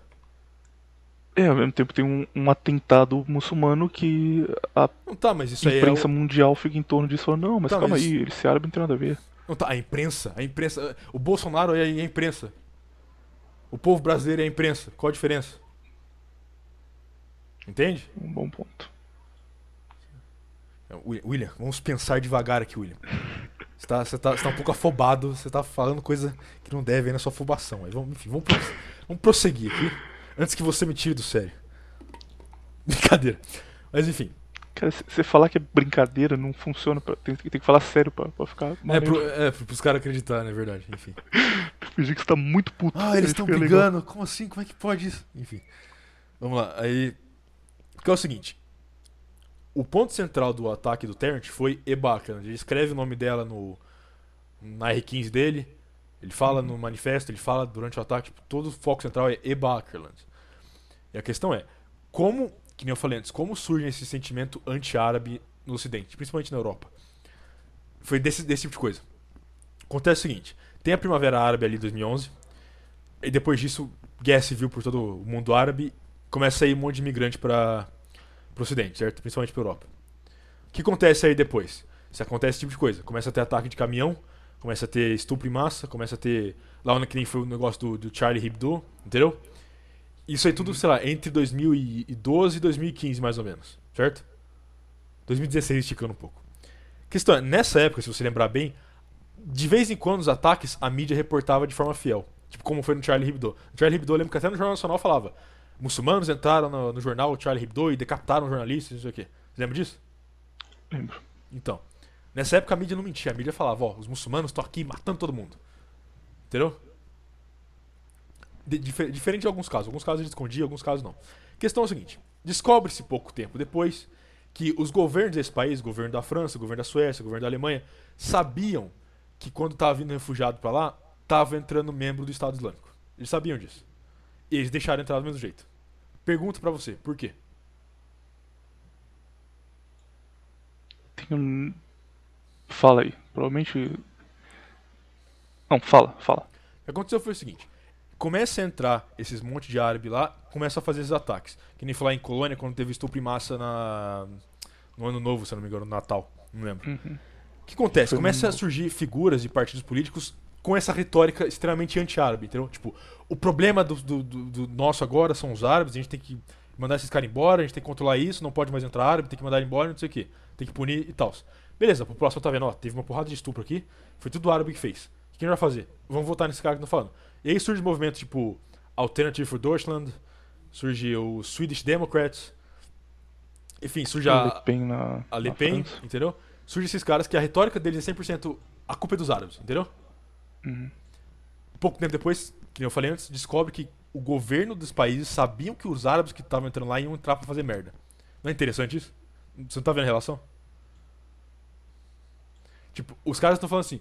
Ninguém tá falando. A, a, a AfD na Alemanha, os, de- os Swedish Democrats, eles não estão falando. O problema é o sistema que colocou esse cara aqui. Não, não, eles estão falando. O problema é os caras. A gente tirou os caras, acabou o problema. Entendeu? Sim, mas qual é o ponto final? Ponto final é o seguinte: acontece o negócio da Eba na Suécia e pela primeira vez a mídia esconde. Tipo assim, o cara pegou um caminhão, foi um desses caras membro do, do ISIS que entrou lá como refugiado. Ele pega o caminhão, atravessa uma multidão, certo? Uhum. Mata, passa por cima da Eba Akerland, que era uma menina de 12 anos. Passa por cima dela, beleza. Como a mídia reporta? Foi aí que começou o negócio da, da, da manipulação. Como a mídia reporta? É, homem atravessa a multidão. Acabou, foi isso. Homem atravessa a multidão. Às vezes era o seguinte. Às vezes era o seguinte. É, homem com caminhão desgovernado bateu em algumas pessoas. É isso que eu dizer, às vezes nem colocava a, a, Como se fosse sujeito, propósito. era só tipo, caminhão atropela 20 Exato. na França. Exatamente, entendeu? Tipo assim, e os caras ficaram revoltados, porque todo mundo sabia que o, era um ataque terrorista onde o cara matou uma criança de 12 anos. Propositalmente, passou o caminhão por cima dela. Entendeu? Sim. E aí a questão. Os caras começam a ficar muito, muito puto com isso e você começa a estimular esse tipo de coisa, entendeu? A questão é o seguinte: era evidente que alguma coisa ao estilo Brenton Tarrant ia acontecer. Mais cedo ou mais tarde. Evidente. Entendeu? Uhum. Era evidente que algum, algum maluco ia pensar: Meu Deus, por que estão matando criança no meu país? Eu vou fazer alguma coisa. Entendeu? E aí a questão agora: agora quando o cara faz essa coisa, eles têm desculpa pra cair matando. Por exemplo, Nova Zelândia, o Brenton Tarrant vai lá, fez o negócio. No dia seguinte, eles já aprovaram o Estatuto do Desarmamento, tirou a arma de todo mundo. No dia seguinte. Entendeu? Todo o meu ponto é o seguinte: o jogo tá armado desde o começo. Esse é o ponto. The game was rigged from the start. É, foi, foi longe, mas faz, faz algum sentido, tem que dar o braço a torcer. E aí a questão é a seguinte: por que, que o Brenton Tarrant tem apoio? Por causa disso. Porque durante esses últimos nove anos foi fomentado um puta de um sentimento anti-árabe no Ocidente. E a questão é: pega os caras que o Brenton Tarrant foi lá no. na mesquita. Tem um motivo. Sabe por que ele escolheu aquela mesquita? Por que não? Porque foi dali que saiu dois membros do Estado Islâmico. Dois membros do Estado Islâmico eram parte daquela mesquita. Enfim. Que coincidentemente não estavam naquele dia, se não me engano. De qualquer jeito, ele foi lá e. Mas, No- pô, membro do Estado Islâmico saíram sempre de alguma mesquita, cara. Não é um negócio específico. Deve ter um monte com mais membro dele. Enfim, você entendeu meu ponto. É o que eu tô falando. Devia ser mais perto da casa dele. Tá. Provavelmente. Mas enfim, no dia lá ele foi lá, ele matou criança, ele matou mulher, ele matou idoso, matou um monte de gente, certo? Uhum. Aí eu pergunto pra você, essas pessoas, elas estavam ali porque elas, elas queriam destruir o Ocidente? Elas estavam ali, não, eu vim pra cá porque eu quero islamizar o Ocidente, eu quero destruir o Ocidente. Cara, você vai me achar muito, muito low IQ agora, mas sendo honesto com você, não estavam, mas ainda assim eu, eu vejo as pessoas como inimigas do, do Ocidente, inimigas nossas, tá ligado? Pelo simples sentimento de que não estão do nosso lado, então estão contra a gente. Não tá, mas aqui, aí que eu faço a pergunta, quem colocou eles ali? Eles não estão ali de Não, não, vontade. isso aí tudo eu concordo, mas, tipo, ainda assim eu não consigo olhar pra isso e falar, nossa, isso foi muito errado, não devia ter feito isso. Porque pra mim, sim, não- não eram pessoas boas, entendeu?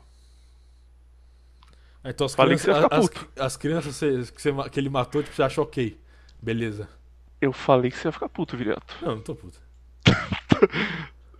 Não fica bravo não, cara, desliga qual Eu tô bravo, cala a boca. Enfim. Assim, me deixa terminar! não, coloca- colocando dessa forma, tipo, as crianças que ele matou, claro, isso, isso é ruim, tá ligado? Mas ainda assim, não é um negócio que eu fique triste. Tipo, eu não fico, caralho, que, por que isso Não, aconteceu? não, eu não fico triste com nada disso, cara. É, Sei lá. Eu acho que é. Como diria o prefeito de Londres, é part and parcel de viver na sociedade. Enfim. O que eu tô falando é o seguinte. É. A maioria desses caras que foram pro ocidente, foram pra Nova Zelândia, que foram pra Europa, foram pros Estados Unidos, eles não foram pra lá, tipo, com a intenção de, ah, eu vou lá islamizar. Tem uma galera que pensa nisso, tipo, uma galera bem neoconservadora, que eu já falei contra isso um monte de vezes, que é tipo, ah, é, os muçulmanos estão indo pra Europa, pros Estados Unidos, pra islamizar o Ocidente. Eles vão converter as pessoas, vão trazer o Islã pro Ocidente. Isso é balela. Qualquer cara com dois neurônios consegue olhar que isso é balela. Nunca vai acontecer isso. É o contrário. É o Ocidente que ocidentaliza os árabes, não eles que islamificam a gente, entendeu? Eu já falei isso. Tipo, muita gente achava balela, agora todo mundo tá vendo que é verdade.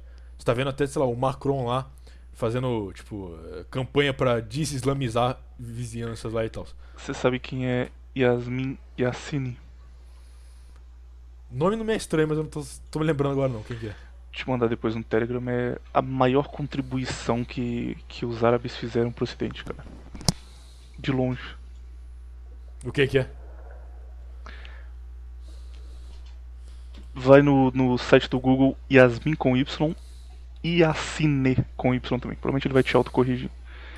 É uma humorista, sim, mulher na comédia, mas é, o pai dela é sírio e tipo, nasceu na Síria e tal e, e veio pro Brasil. E meu amigo, dá pra você betar por meses. Por quê? Ela é muito bonita. Tá bom então, enfim.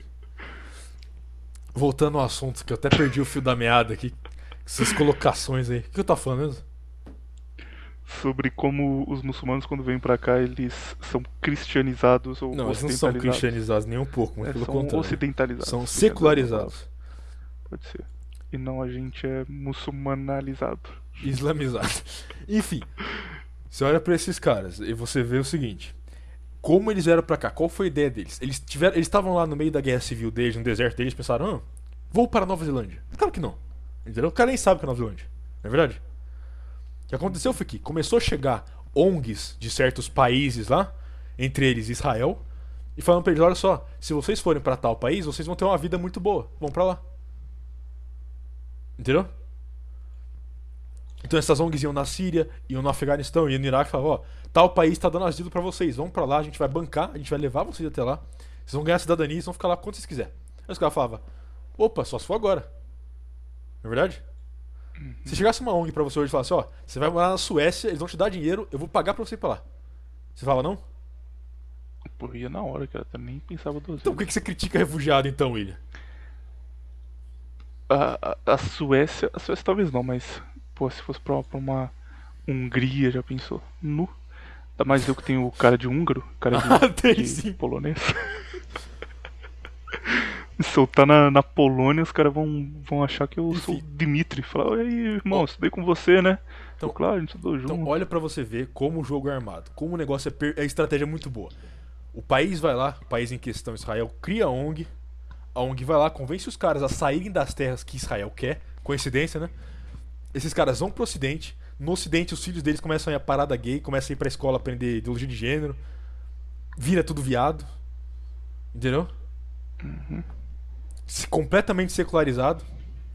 As, as filhas dos caras não têm filho. Os filhos deles não têm filho. Então o cara lá, o Mohammed e a, e a Fátima, saem da Síria, vão pra Inglaterra, os filhos deles nenhum tem filho. Um tá indo pra parada gay, outro tá fazendo faculdade de, de sei lá o que, outro tá. Tá, tá fazendo um OnlyFans, entendeu? E, te- e a terra do cara tá lá. Israel pegou a preço de banana. Entende o que eu tô falando? Entendo o que você está falando. Como diz a moçada, dropou. Ou seja, nenhum desses atentados resulta em nada. É perda de tempo, você só tá sujando o seu nome e indo direto pro inferno. Você tá pensando em matar e-girl, desiste. Joga, joga fora aí o, o seu PDF que você escreveu no, no PC. Meu fone tá chiando, hein? Tá- Na última semana que a gente gravou com o Milton, eu falei que não tava, mas tava chiando pra caralho, só que eu não ouvi porque eu tenho que deixar seu, sua saída baixinho. Então não sei. Quando tiver dá pra você corrigir fácil no, no Audacity. Você conseguiu corrigir? Consegui só dois cliques e já corrigiu. Não sei, preciso comprar um fone novo logo. Bora pro episódio Sheds Ocultos? Bora, só deixa eu tentar arrumar o fone. Finalmente o pessoal pedindo esse episódio há meses eu Pessoal, falando, vamos é- fazer é, viriato, um cara só. É um cara só. E o viriato, não, não quero fazer não. Não, não, não quero. Pô, viriato, por favor, cara. Finalmente vai sair. Enfim. Põe a musiquinha aqui. Não, não, não, não sei porque eu falo musiquinha, né? Tipo, não é uma musiquinha, é um cara falando. Será que eu pauso pra tentar arrumar o fone ou não? Deixa assim. Pera aí, deixa eu aumentar o seu. Fala. Alô, alô, alô. Ah, tá chiando não, tá, tá bom. Certeza? Aqui, aqui, aqui o meu Audacity tá tipo. Tá mostrando que tá, tipo, não tá, fina a linha. Entendeu? Eu não tô te ouvindo com chiado não, nem um pouquinho. Se É. quiser pode pausar pra ver como tá, mas ah, vai, vai. deixa no vamos, máximo. vamos. Deixa eu ver, eu arrumo depois, vai, deixa eu. Chiado é só você selecionar, você vai em gerar perfil de ruído, ruído, ruído, e depois você repete o perfil de ruído. Depois eu te mando como fica com fazer. chiado mesmo, vai. Digo, bora.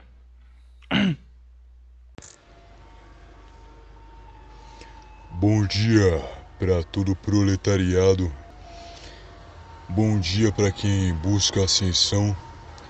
Bom dia para quem não faz sexo casual, para quem não fornica antes do casamento. Forn... Bom dia para quem treina toda semana. Bom dia para quem respeita as mulheres. Bom dia aí. Datebayo, ouvintes Datebayo Viriatokun. Esquecemos de falar um negócio aqui que era importante, vai ficar pro final agora. Deixa pra lá. Você que ouviu isso aqui, cara, não, não desliga os últimos dois minutos, não, que vai ser importante aí. Temos um, uma notícia seríssima pra vocês. Ninguém chega até aqui que você tá falando. Os caras, 15 minutos já devem ter parado, já quando a gente tava falando de, de mangá, de desenho chinês. Mas essa semana chegou a vez de falar de um dos episódios mais pedidos pela turma ou realmente pode estar certo, pode ser um único cara que tem 15 perfis fake e fica comentando. Mas sei que estão pedindo tem um tempo já. Que é Sheds Ocultos. Caras que, que foram baseados por alguma razão, mas que a turma não conhece ou não sabe que eles foram baseados e, e só o nome existe ali no imaginário popular por alguma razão. Cada um de nós separou dois diferentes os meus, pelo menos, são muito diferentes, cara. Tipo, a razão para cada um deles ser Shed é completamente oposta até. Os seus estão mais ou menos no meio, no mesmo caminho ou não? São. Não é bem diferente, vai. Então, pode começar, depois eu mando o meu, meu primeiro e a gente vai fazendo um troca-troca gostoso hoje, top demais. Beleza, então. Tem um cara que eu já. Foi a primeira pessoa que eu pensei, porque eu falei dele uma vez e tanto o William como o Felinto me acusaram de mentira. Disseram, não, esse cara não existe, você acabou de inventar ele. A gente não acusou de mentira, a gente falou que talvez você estava inventando. Não, não. Vocês falaram com certeza, um não, personagem. Você está inventando esse cara, esse cara não existe, vocês falaram isso. Vem com essa. É não. verdade. Pode, podem voltar aí e ouvir. Vocês vão ouvir isso aí. Mas enfim, o, quem escolhi é Mitrídates IV do Ponto que é provavelmente o maior shed oculto do mundo antigo. Por quê? Vamos começar do começo. Mitrídates, ele era. Você começa muito do começo mesmo, porque ninguém sabe quem é esse cara. Você tem que explicar. Tá, beleza. O ponto. que ele fez tudo o isso. ponto era um reino que ficava na Anatólia, hoje Turquia, e que foi um dos únicos reinos que Roma não conseguiu conquistar em batalha, entendeu? Sim. Eram os únicos estados que conseguiam superar Roma em batalha. República Romana, no caso. E isso foi até Mitrídates IV. Mitrídates IV completamente destruiu o Império Romano, tirou eles da região. Império Romano não, República Romana. Tirou eles da região. Eles eram realmente superiores a todos os outros reinos. Roma não tinha, não batia de frente com eles de jeito nenhum. Beleza. Mitrídates IV, ele teve uma infância ferrada, porque o pai dele morreu envenenado na corte. E aí ele teve que começar a ser rei mais cedo do que ele esperava. E beleza, tipo, infância ferrada de ser rei. Que, que coisa ruim, né? Horrível, enfim. Mas a questão do, do Mithridates é que ele era o primeiro Bear Grylls da história. Mithridates era fascinado por sobrevi sobrevi sobrevivencialismo. Muito fácil pronunciar essa palavra. Por que, cara? O cara era rei, não precisava. Tipo, ele tava, tava bem. Mas era o hobby dele. Ele gostava de ir pro meio do mato e ficar lá sozinho, sem nada. E se virar no meio do mato e ver quanto tempo ele ficava conseguia sobreviver sozinho. Ele fazia isso direto, o Mithridates. Não só isso, o Mithridates ele também foi o pioneiro do conceito de vacina. Não, não vacina atual que muda seu DNA, é vacina de verdade. Por quê? Mithridates ele teve uma ideia genial. Foi o seguinte: o pai dele morreu envenenado, que nem eu falei antes, por uma substância lá que causa você ter um infarto na hora. Não infarto, é a sua, a sua garganta fecha, se sufoca e morre. Então você consome aquela substância.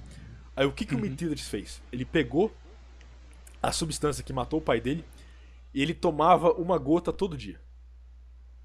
Todo dia ele tomava uma gota, aí depois ele passou a tomar duas gotas todo dia, aí ele ia lá pro meio do mato, inventava os, os negócios de sobrevivência dele, e tomava uma gota todo dia, três gotas, e foi aumentando a dose. Considerando certo? o período que ele viveu, isso é realmente uma ideia genial, cara. Porque tipo, ele não tinha certeza nenhuma que ia dar certo, mas a, o pensamento funcionou pra caralho. E aí, o Mitridas ele foi aumentando a dose e a, até chegar um ponto onde ele, to, ele tomava uma dose que mataria uma pessoa normal e não sentia nada, entendeu? Uhum. E aí chegou um dia na corte e o mesmo cara que envenenou o pai dele, adivinha só, tentou envenenar ele com a mesma coisa. O Mitridates bebe o negócio, bebe a substância que teria matado ele, não morre, e na hora que ele não morre, o cara fica completamente. entra em pânico, entendeu? Tipo, como assim você não morreu? Era pra você morrer?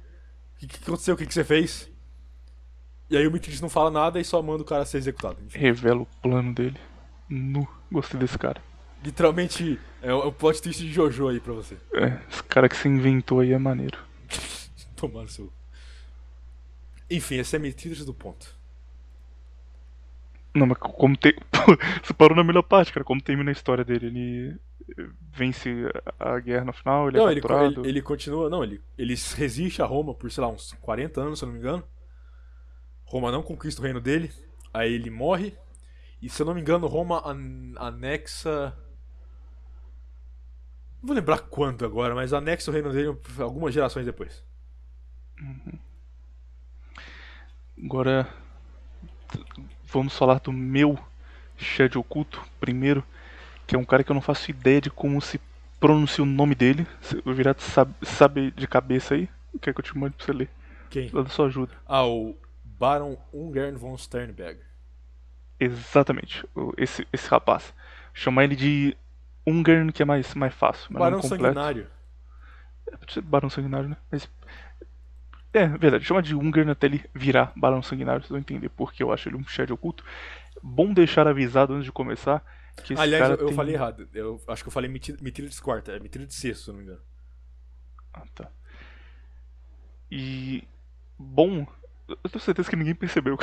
ninguém tava. Caralho, eu meti de sexto. Caralho, olha Deve ter aí." algum autista que vai fazer isso. Sempre tem. Sempre tem um. Como é aquele cara que você fala que sempre me corrige? Corte rápido atrás. É, deve- Famigerado. Já, já, escreve- já escreveu o comentário dele já. E agora ele tá apagando o comentário que ele mandou. Mandou e chegou nessa parte ele, puta, vou ter que apagar. E sobre o, o Barão Sangrento, o Von Ungern, ele muito provavelmente era maluco, tipo, ele tinha algum problema de, de cabeça. E as coisas que faziam ele ser baseado eram causadas por isso. Então não era um caso que o cara era muito foda e muito sério por acaso. Tipo, ele tinha realmente um problema de cabeça que fazia ele tomar certas decisões. Mas não muda o fato que ele tomava essas decisões. É, por que isso acontece? Tem duas versões. Tem a versão mitológica, a versão popular, que diz que ele se feriu quando ele era criança, que tipo, ele sofreu algum ferimento na cabeça, e ele teria uma cicatriz por causa disso, e aí esse ferimento fez ele não bater muito bem das ideias, não resistir a impulso. E tem a versão histórica, que dizem que isso é um negócio de, de família, que o pai dele tinha um problema é, de lidar com, com violência também. O pai dele do nada espancava gente na rua que não tinha feito nada pra ele. E aí, por conta disso, inclusive, o pai dele foi banido da corte da. Putz, esqueci de onde ele veio originalmente. Ele veio de algum lugar que era próximo da Alemanha e por isso eles foram parar na, Da na região Rússia. da Rússia que é lugar lá. Esqueci o nome. É, mas tipo, já era um histórico familiar dele. De onde veio a gente não sabe, mas o, o que aconteceu com esse rapaz? Ele nasceu em uma família já rica, com posses, tanto que ele era um barão. E quando ele era criança, ele estudava em um colégio muito bom. Tipo, era uma das poucas crianças ali que tinha uma educação legal e um colégio que era focado em dar educação militar. Então, ele já estava com tudo encaminhado para ele crescer aprendendo sobre táticas militares e se tornar um soldado foda e depois virar um general e escalar a partir disso. Sendo de uma família nobre, era, era comum isso até acontecer. Só que ele tinha um pequeno problema já criança, que ele era muito desobediente e ele era muito violento na escola, isso com 7, 8 anos de idade. Aí o ouvinte está pensando, ah, violento na escola, também tinha um cara lá na minha escola que dava tapa na, na cabeça da turma, jogando futebol. Só que esse cara era violento num nível, cara, que, que essa parte eu não consigo encontrar exatamente o que aconteceu, mas no período em que ele estava nesse colégio, que durou 7 anos, ele tomou mais de 70 suspensões e todas estavam ligadas a algum tipo de tortura que ele fazia com os outros moleques. E, e ele não conseguiu é, se manter lá por muito tempo por, porque ele era muito violento e ele é, implicava com alguém e começava a, a zoar aquele cara da, de qualquer forma que ele pudesse. E aí no fim disso daí, ele foi expulso da escola porque ele bebeu muito um dia e começou uma briga que virou uma briga generalizada e ele foi é, banido, não poderia continuar lá. Mas quando ele apesar de ser um cara muito violento e, e você imagina, tá, beleza, era um, um vagabundo qualquer, ele também era muito inteligente, ele tinha muito carisma, ele convencia muito bem as pessoas, e ele era um monarquista determinado, cara. Tipo, ele amava o czar, e para ele o czar era alguém diretamente indicado por Deus, então você não podia criticar o czar de forma alguma. Tipo, o czar era absoluto e ele estava decidido que a vida dele seria dedicada uh, ao czar começa a Primeira Guerra Mundial e aí ele se, se voluntaria para lutar. E na Primeira Guerra Mundial ele luta com o, o, exército russo na Áustria. E ele era um soldado muito corajoso, tipo, ele chamava atenção por isso já. É, iam fazer algum ataque que era considerado um ataque suicida, porque o exército russo era muito menos equipado, e ele não estava nem aí, falava, não, vamos lá, cara, me dá um cavalo aí, uma baioneta que eu vou para cima de, de, uma metralhadora sem problema nenhum. E por conta disso, ele se tornou um símbolo da, da divisão que ele estava, a divisão dos Cossacks, e recebeu, em 1917, não, antes disso, 1915, ele recebeu a Cruz de São Jorge, que era o símbolo máximo de heroísmo militar. É tipo um cara que fez coisas que ninguém mais teve coragem de fazer, ele recebeu essa cruz. Uh, a Rússia sai da guerra, acontece a Revolução de 17, e quando começa a Revolução, ele percebe que, que o czar está próximo de cair e que os comunistas estão chegando ao ponto de realmente poder tomar o poder, ele se afasta da Rússia e ele vai para o Oriente. Por que exatamente ele foi para o Oriente? Ninguém sabe. É um negócio que ele decidiu em algum momento. Mas desde muito jovem ele já tinha uma fascinação com isso e o avô dele gostava muito, é, especialmente da China e da Mongólia, e falava para ele, para ele um lugar meio prometido, sabe, tipo a terra onde coisas grandiosas acontecem. E além disso, nesse período ele também começou a se interessar muito por ocultismo. E ir a fundo estudar isso, ele realmente gostava muito do assunto.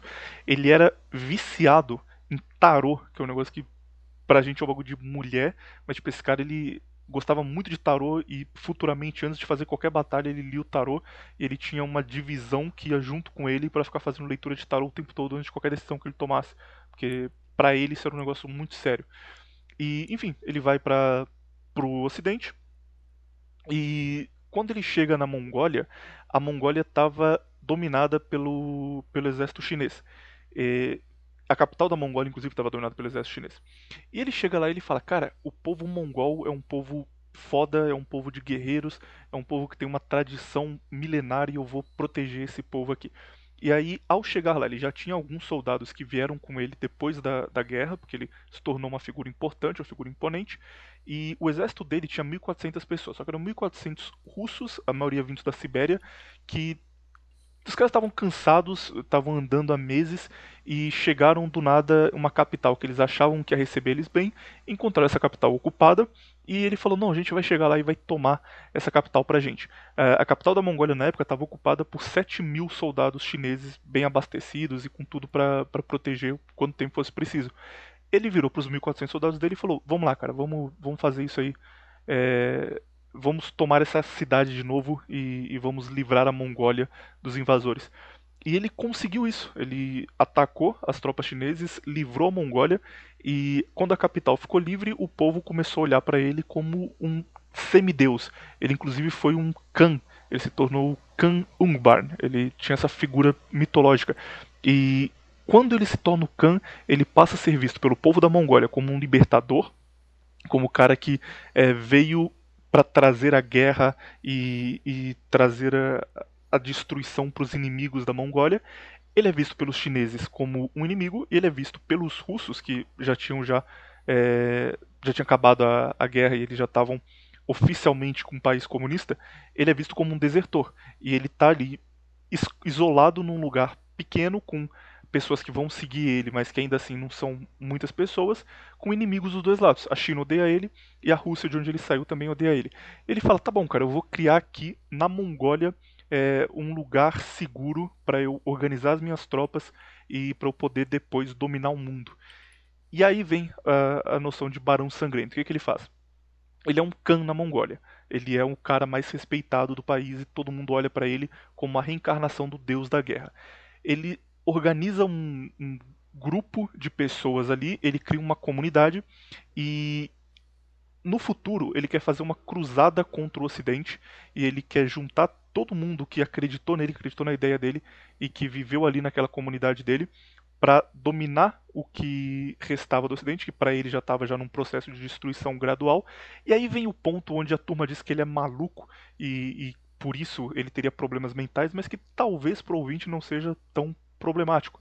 Porque o que, que ele dizia? Ele fala: olha, não tem sentido eu ficar puto com o que aconteceu na Rússia, ou eu ficar puto com o alemão, ou ficar puto com outra pessoa, porque, na verdade, quem causa todo o mal do mundo é o judeu.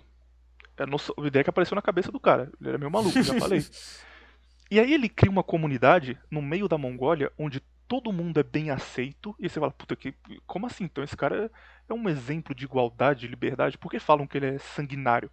É uma comunidade onde todo mundo é bem aceito, todas as religiões eram permitidas, cristãos eram recebidos, budistas eram recebidos, os dois tipos de, de budistas, o, o tântrico e o vijarayana, e todo mundo vivia bem e todo mundo entregava o que podia para aquela comunidade.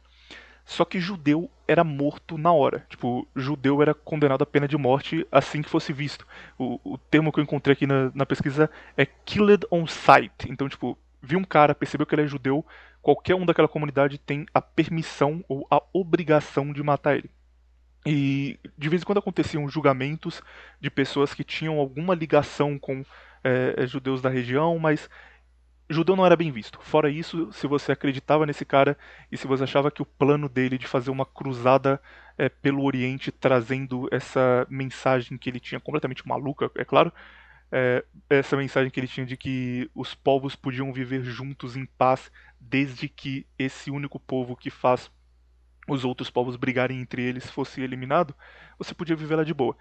E isso durou muito tempo, cara. Ele começou essa comunidade em 1921 e durou até 1924, que foi quando ele morreu. É...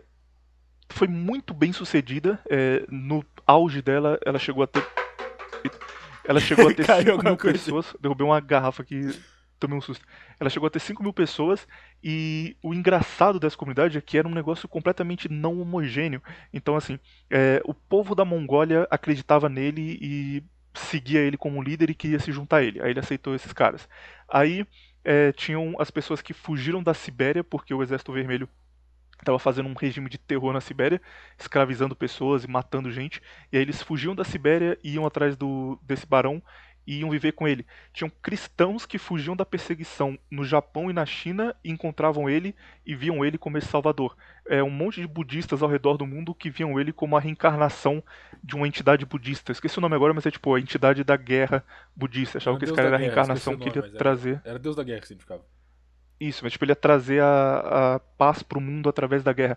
Então, pessoas diferentes, com backgrounds diferentes, com religiões diferentes, olhavam para esse cara e falavam: tudo bem, ele é o, o, nosso salvador, ele vai, vai trazer o que nós precisamos, e todo mundo vivia bem sobre o reinado dele, é, menos judeus.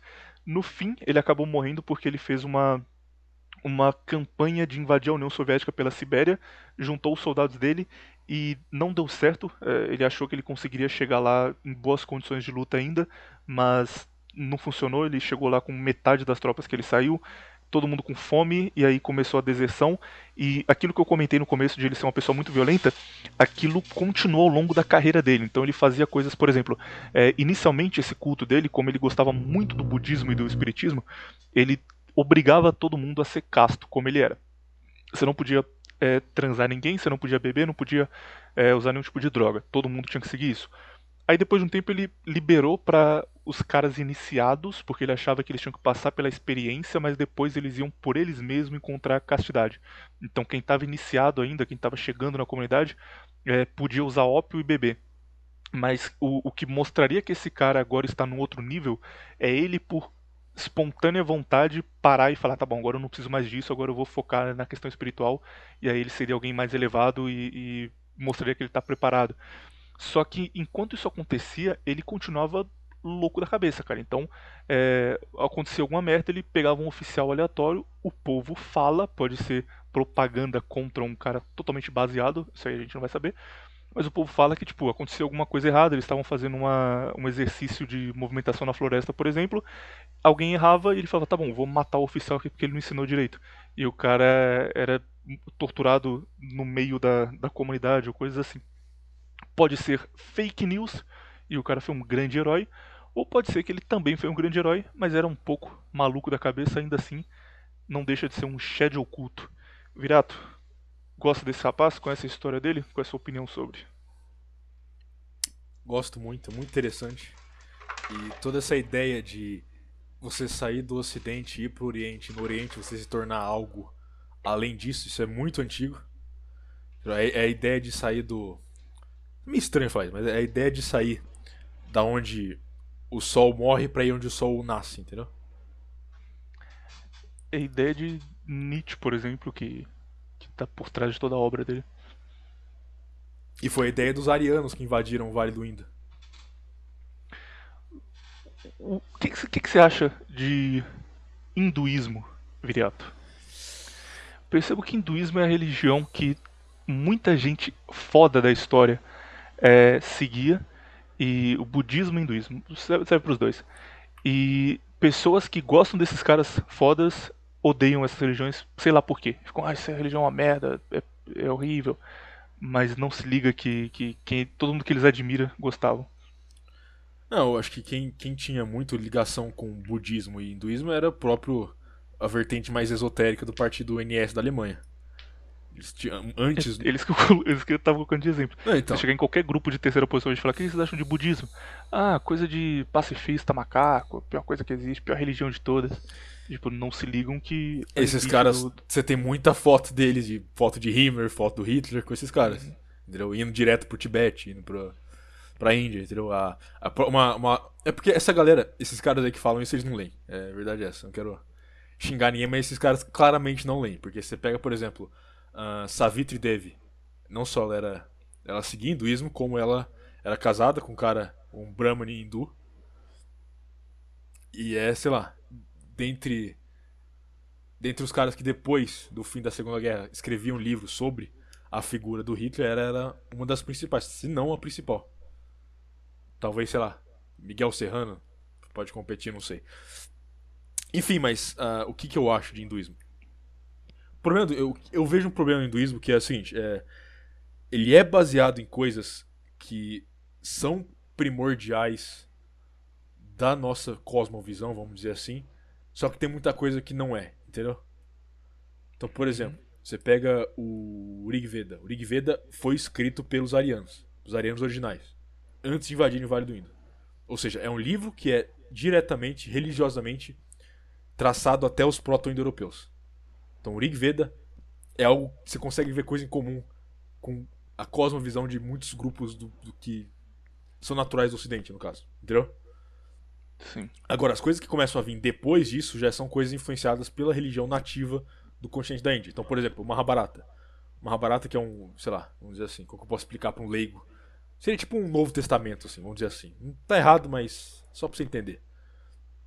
Mahabharata é um livro que surge já muitos milênios depois do Rig Veda, entendeu? E é um livro que os, o hinduísmo usa como livro religioso, entendeu? É um, é um livro religioso tão, tanto quanto o outro. Só que não foi escrito pelos arianos, entendeu?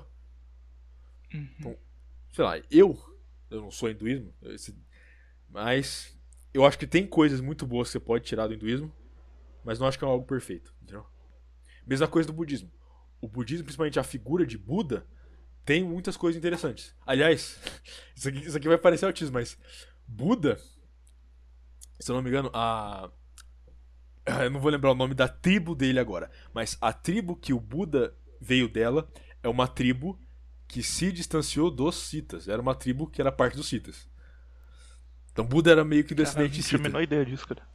Sim, você pesquisar aí a. Hum, você pode ver isso no Wikipedia. Você pega a, a, tribo que era parte, que o Buda veio dela, era uma tribo que veio dos Citas. Então tem essa. Enfim, essa é a minha opinião. É, concordo. Concordo 100%. É, eu acho o budismo muito foda, cara. Muito foda, muito foda. É, o que me faz não conhecer muito é burrice, pra, pra falar a verdade. Porque é um negócio difícil pra caralho de entender. Sei lá, se quiser, se quiser entender é, falando do básico, é claro, se quiser entender o cristianismo, você tem um lugar específico, você vai lá ler a Bíblia e você vai entender o principal. Aí depois você vai estudar a história da igreja e tudo mais.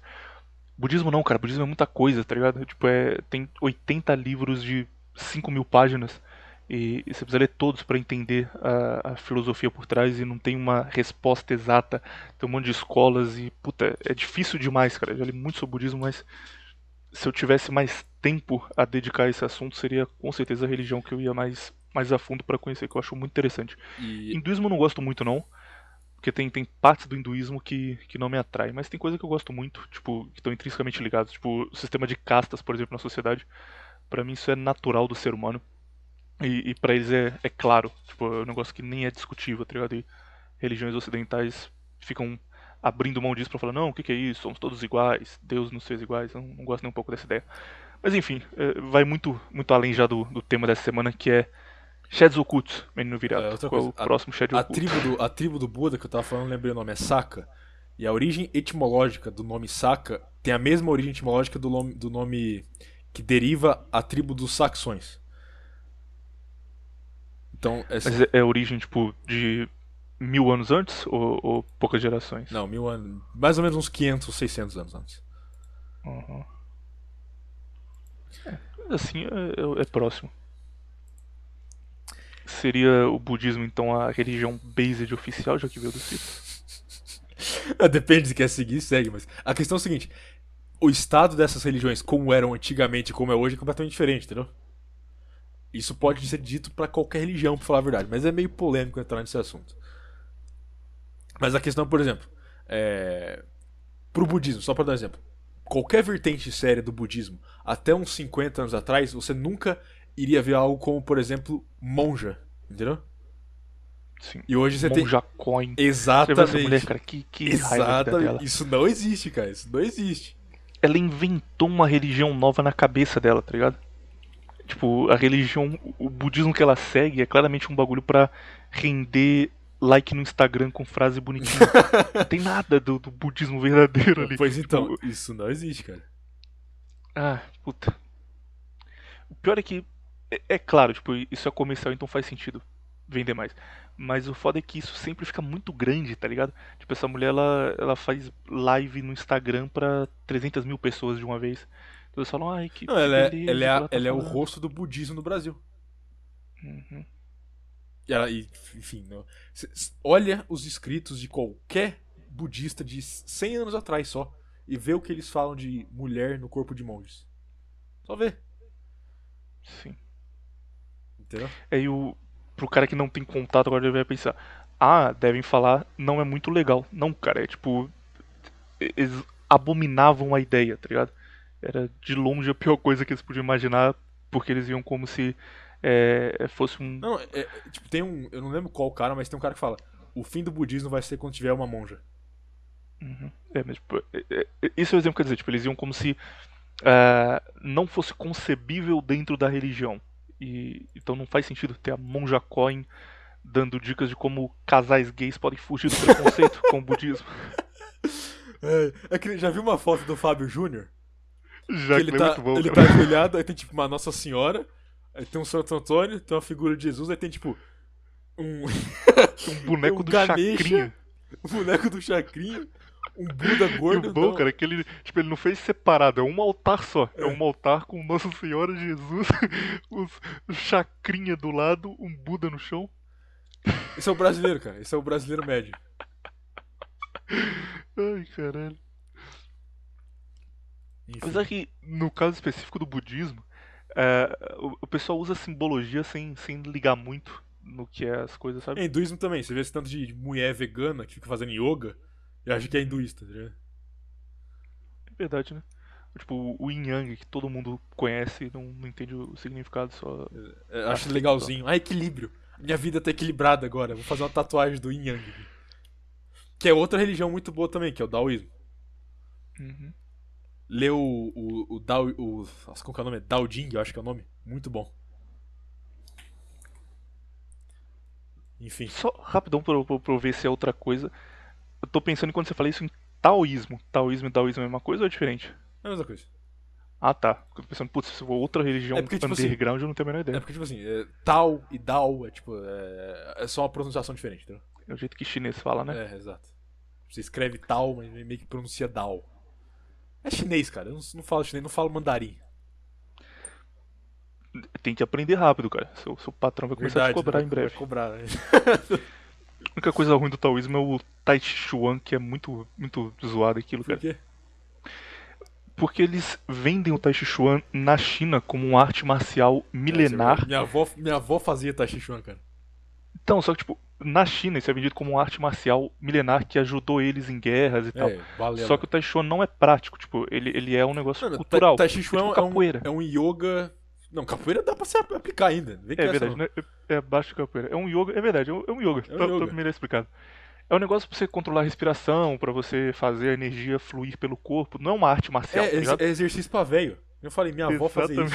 Minha avó ia no parque com, com- com os grupos de E velho. aí lá o que fazer isso. acontece? Tem um, tem um cara específico na China que eu descobri a história por isso. Que ele era lutador de, de MMA, tipo, ele lutava jiu-jitsu, Ah, luta muito assim moderna. história. E aí ele chamava os caras que era mestre em Tai Chi Chuan pra enfrentar ele. E provar que o Tai Chi Chuan não, não era uma arte marcial de verdade. Aí fazia um evento, o pessoal ia pra torcer contra ele, né? Óbvio, que ele era tipo o vilão da história. E aí chegava um velhinho, fazia lá o negócio de respiração, ele dava um armlock no velho e quebrava o braço dele. E aí É depois sacanagem isso, vai, fala a verdade. Pô, tem que ter um pouco de noção, né? Não precisava de tanto. Não, mas é que é é porque ele fazia, ele começou a fazer isso com o cara do Kung Fu. Parecia aqueles caras do Kung Fu que falava, não, olha, eu luto Kung Fu há tantos anos, eu sou mestre na, na arte do Kung Fu, sei lá o que, o Saguzinho da Zagabum. Controla a energia. É, cara. e aí ele fala, beleza, vamos lutar aqui. E ele, e, tipo, ele não é um cara bom, ele é só um maluco que tipo, tem uma academia de MMA, entendeu? Uhum. E aí ele chamava esses caras do Kung Fu e ele descia o cacete neles. Que beleza, é um cara do Kung Fu. Só que aí a treta começa quando ele chama os caras do Tai Chi, porque os caras do Tai Chi realmente não tem experiência de luta nenhuma, entendeu? Os caras do Kung Fu pelo menos dá soco em madeira, sei lá, chuta aqueles pedaços de pau lá. Então esses caras pelo menos tem uma, um calejado aí. Os caras do Tai Chi nem isso. foi que ele realmente lutava com, com uns tiozinhos, cara. Não sei se ainda tem isso no YouTube, há um tempo você achava. Mas era tipo um cara com Tem, tem. 28, 30 anos, sabe? Na- no auge da forma dele. Ele tá contra o grão-mestre do Tai Chi Chuan. Você clica é um tiozinho de 70 anos. Enfim, a única, a única parte não baseada da- do taoísmo é o Tai Chi Chuan. Tem que arrumar uma arte marcial melhor aí, cara. Meu fone tá chiando agora, agora sem certeza tá chiando. Próximo Shed oculto. Pera aí, deixa eu ver se eu, se eu dou uma Ah tá. balançada um aqui, o fone nele, assim, ó. arruma.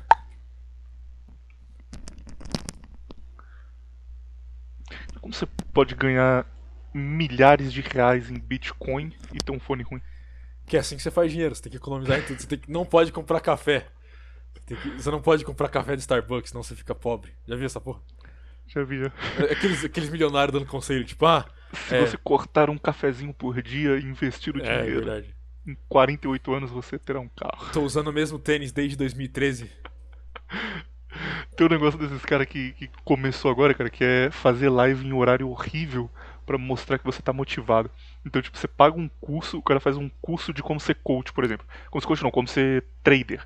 Aí o cara, você, vai- você compra um curso de day trade, já, já, já tá nesse nível. Já começou mal. E- Aí ele fala: Ah, mas as pessoas preguiçosas vão começar a operar 11 horas da manhã, a gente tem que pensar antes. Aí, tipo, ele começa uma live 6 e 10 da manhã. Você tem que acordar de madrugada, se preparar, ligar o PC, ver a live dele, e aí 7 começa a operar, sabe? Aí o cara fala, dá umas cal erradas, você perde todo o seu dinheiro e você acordou cedo à toa. Acordou cedo, podia ter, ter ficado acordado à noite dormindo vendo Jojo. Jojo. Que você fala Jojo? Porque Jojo, o pessoal vai pensar que é Jojo Todinho. Sabe o que é Jojo Todinho do Big Brother? Então vou achar que é ela. Jojo. Ah, aqui- aquela mulher que parece o Shrek. Exatamente. Jojo ainda tá livre. É, pode ser. Enfim, vamos. Sabe quem era budista também? Quem? David Bowie. É, budismo, Cada budismo é ruim agora. se- Oi? Budismo é ruim agora. Mudei de ideia. Cada semana você se aproxima mais. É, né, Ele, ele não. devia ser aquele, aqueles budistas de, de Instagram também. Não vem com essa não. Ele estaria seguindo a Monja Cohen se ele soubesse dela. Nem tinha Instagram na época. Claramente mentira. Ele. Ele fez uma propaganda foda, tipo, que o budismo era a melhor religião e tal. Aí um cara que era monge no Tibete, que era famoso na época, chamou ele pra ficar lá dois anos morando no Tibete pra sentir a religião. Isso, mas eu não lembro. É Dalai Lama, né? É, o único famoso é o Dalai Lama. Ah não, tem aquele outro lá que é terrorista na China.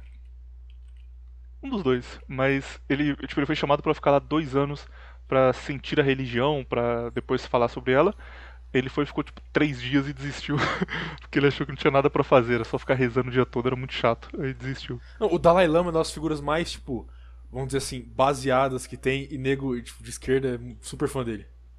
Uhum. Tipo, ele direto fala, é, pessoas de nações diferentes não podem viver no mesmo lugar. Esse cara, ah, eu sou budista, muito sábio. É porque ele fala devagar, aí o pessoal não, não entende o que ele tá falando. Pode ser também. Ele fala escolhendo a palavra certinho. Mas enfim. Já, puta, eu procurei Dalai Lama frases pra ver uma frase baseada. É a primeira que aparece é: Se você acha que é muito pequeno para fazer a diferença, tente dormir com um mosquito. Porra.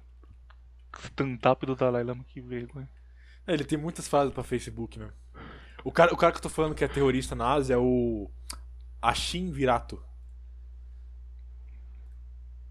Caso você tenha interesse. Sabe quem é o, o diretor de Twin Peaks? O David Lynch. Sei. Tem um grande momento da TV brasileira que é quando ele veio pro Roda Viva. É, ele tinha acabado de, de lançar Twin Peaks, ele estava produzindo Mulholland Drive, que foi um filme famoso dele. E ele veio pro Roda Viva e ele só falou de budismo a entrevista inteira, cara. A entrevista tem duas horas e meia. E eles com mó animado perguntando, porra, e o cinema americano, como tá tal. Aí ele dá uma resposta mais ou menos, começa a falar de budismo. Aí tem vezes que fazem pergunta e ele fala, não, não, agora eu só vou responder perguntas sobre budismo, não vou responder sobre nada. E, e manda na entrevista e os jornalistas ficam tudo tiltado com raiva dele, mas não pode fazer nada porque ele era famoso e, e eles eram são os jornalistas da TV Cultura. Grande momento. Budismo é a religião oficial do, do, do homem baseado agora, hein? Outra coisa. É... Meu áudio tá cheio, sabe o que eu vou fazer? Eu, não... eu vou mandar pra você, você vai tirar o chá e eu vou editar depois. Beleza, pode ser. Agora, qual que é o tema mesmo? Nós somos responsáveis por criar o LARP de legionário do, do Twitter. Vamos fazer o oposto agora e criar o de budista. Nós o cacete, é você, tem nada a ver com isso não. Você sempre, você sempre me mete pra- nesses meios aí pra se diminuir sua culpa, tem nada a ver com isso. As coisas boas eu falo, não, eu lá no Menefrego. É, é, as coisas ruins, Nossa! É, vem com essa, sai fora. Você que assume o BO agora, tem nada a ver com isso não. Ai, ai, ai. Tem uma. É. Sheds Ocultos. Qual é o seu segundo? O segundo é muito interessante, porque na escola, não só na escola, mas em geral, você vê documentários do History Channel, e a gente é literalmente o oposto disso. Você vê, por exemplo, sobre queda de Roma. Como começa, vamos, vamos supor assim, vai, como pode dizer assim, o final, os anos finais de Roma. Começa a ter muito imigrante de tribos germânicas entrando em Roma. E eles começam a entrar em massa e começam a ficar na fronteira, etc. E, e começa a, a- aquela massa de gente vindo de todo lugar. Da Dácia, vindo de, da- dos Países Bálticos, um monte de lugar diferente. E os romanos não sabem muito bem o que está acontecendo, principalmente o Império Romano do Ocidente. Não sabem muito bem o que está acontecendo, certo? Estão vendo aquele Certo. monte de gente chegando e chegando e chegando e pedindo asilo e pedindo para entrar e os que não entram ficam lá na fronteira mesmo. E já sabe o que tá acontecendo. Alguns acham que vai ter uma invasão e que eles estão ali de, de gaiato. Mas beleza. Depois eles começam a descobrir que esses caras estão, na verdade, fugindo. Todo mundo sabe de que eles estão fugindo, certo? Estão fugindo de Átila. Flagelo de Roma. Figura lendária que ia destruir Roma, entre aspas. Certo? Aí na escola, quando você escuta muito sobre é, a queda de Roma, eles falam, por exemplo, ah, Átila saqueou um monte de vilas e acabou com cidades e isso e aquilo e beleza. Só que eles nunca contam o final da história, correto? É, tô. Foi mal, cara, mas se, se o seu Shed Oculto for Atila, Não, não é vai ter Átila. um problema aqui. Ah, beleza. Caralho, eu tomei um susto agora. Você que era Atila, Não, o cara não é que me Átila. conhece. Porque eu tô, você, não, você não deixa eu terminar? Fica me interrompendo aí. Beleza. Sangue esquentou aqui, então beleza, se não é ele, tá tranquilo. Mas é a questão, quando na escola, ou qualquer lugar mainstream, no próprio History Channel, quando você escuta o final da história de Átila, quase nunca, né? Uhum. Ou nunca. Por exemplo, tem até, acho que tem até um filme, se eu não me engano, da invasão do Átila, não lembro o nome agora, e que eles mudam o final. Porque eles, eles nem falam qual foi o final real da história do Átila. Olha que interessante. De qualquer forma, é, depois que Roma, o Império Romano Ocidental, percebe o que está acontecendo, que tem literalmente um exército de maluco montado de cavalo vindo para cima deles, eles começam a se organizar, certo? Eles começam a fazer aliança com, com outras tribos, começam a juntar exército para ter uma batalha final. Átila devasta toda a região, mata um monte de gente, invade todo o território. Não todo o território, mas a grande maioria. E aí no final, ele perde algumas batalhas também, não ganha todas. É, no final tem o, o- o Final Stand, vamos dizer assim, que é quando o Império Romano Ocidental junta uma galera e eles confrontam Átila e mais umas outras tribos na Catalunha, se eu não me engano. E aí eles meio que tem uma, entre aspas, vitória, o exército de Átila recua. Só que aqui tem um problema. É, o exército de Átila era perfeito pra invasão, era perfeito. Nem, nem os mongóis tinham um exército tão bom pra invasão assim. Porque o exército inteiro de Átila era composto por. Como que fala forager em português? Tenho a menor ideia. Vou pesquisar aqui, peraí. É forrageador. Nunca, nunca ia acertar isso. Então, então o exército de Átila era composto inteiro de forrageadores, seja lá o que se for. E basicamente o que é um, um forrageador? É um cara que ele vai acompanhar o exército e ele vai passar o tempo inteiro buscando comida, certo? Ele vai caçar, ele vai colher fruta, ele vai nas vilas que tem perto para pegar mantimento, etc, certo? A questão é que os Mogóis tinham isso também, mas ah, os Hunos eram muito melhores nisso porque eles levavam a comida com eles, entendeu? A comida estava embaixo do pé deles, que era o cavalo. Eles, eles geralmente eles montavam em égua, eles bebiam leite de égua enquanto eles viajavam. Se não tivesse dando leite, eles faziam um corte, bebiam o sangue dela e depois fechavam o corte. Enfim, eles tinham mantimentos infinitos praticamente, então eles nunca iam morrer de fome. Então o atrito que o exército de Átila sofria era zero, praticamente zero, entendeu? Então mesmo depois deles sofrer a derrota na Catalônia, eles saem, se juntam depois e, de novo, pouco tempo depois eles já têm um exército de novo, entendeu? Beleza. E aí depois o Roma, depois de juntar a última força que eles conseguiam, derrota o Átila, o Átila volta depois de alguns meses com outro exército e eles não tinham mais o que fazer. Ali, era o ponto que acabou, entendeu? Não tem mais volta.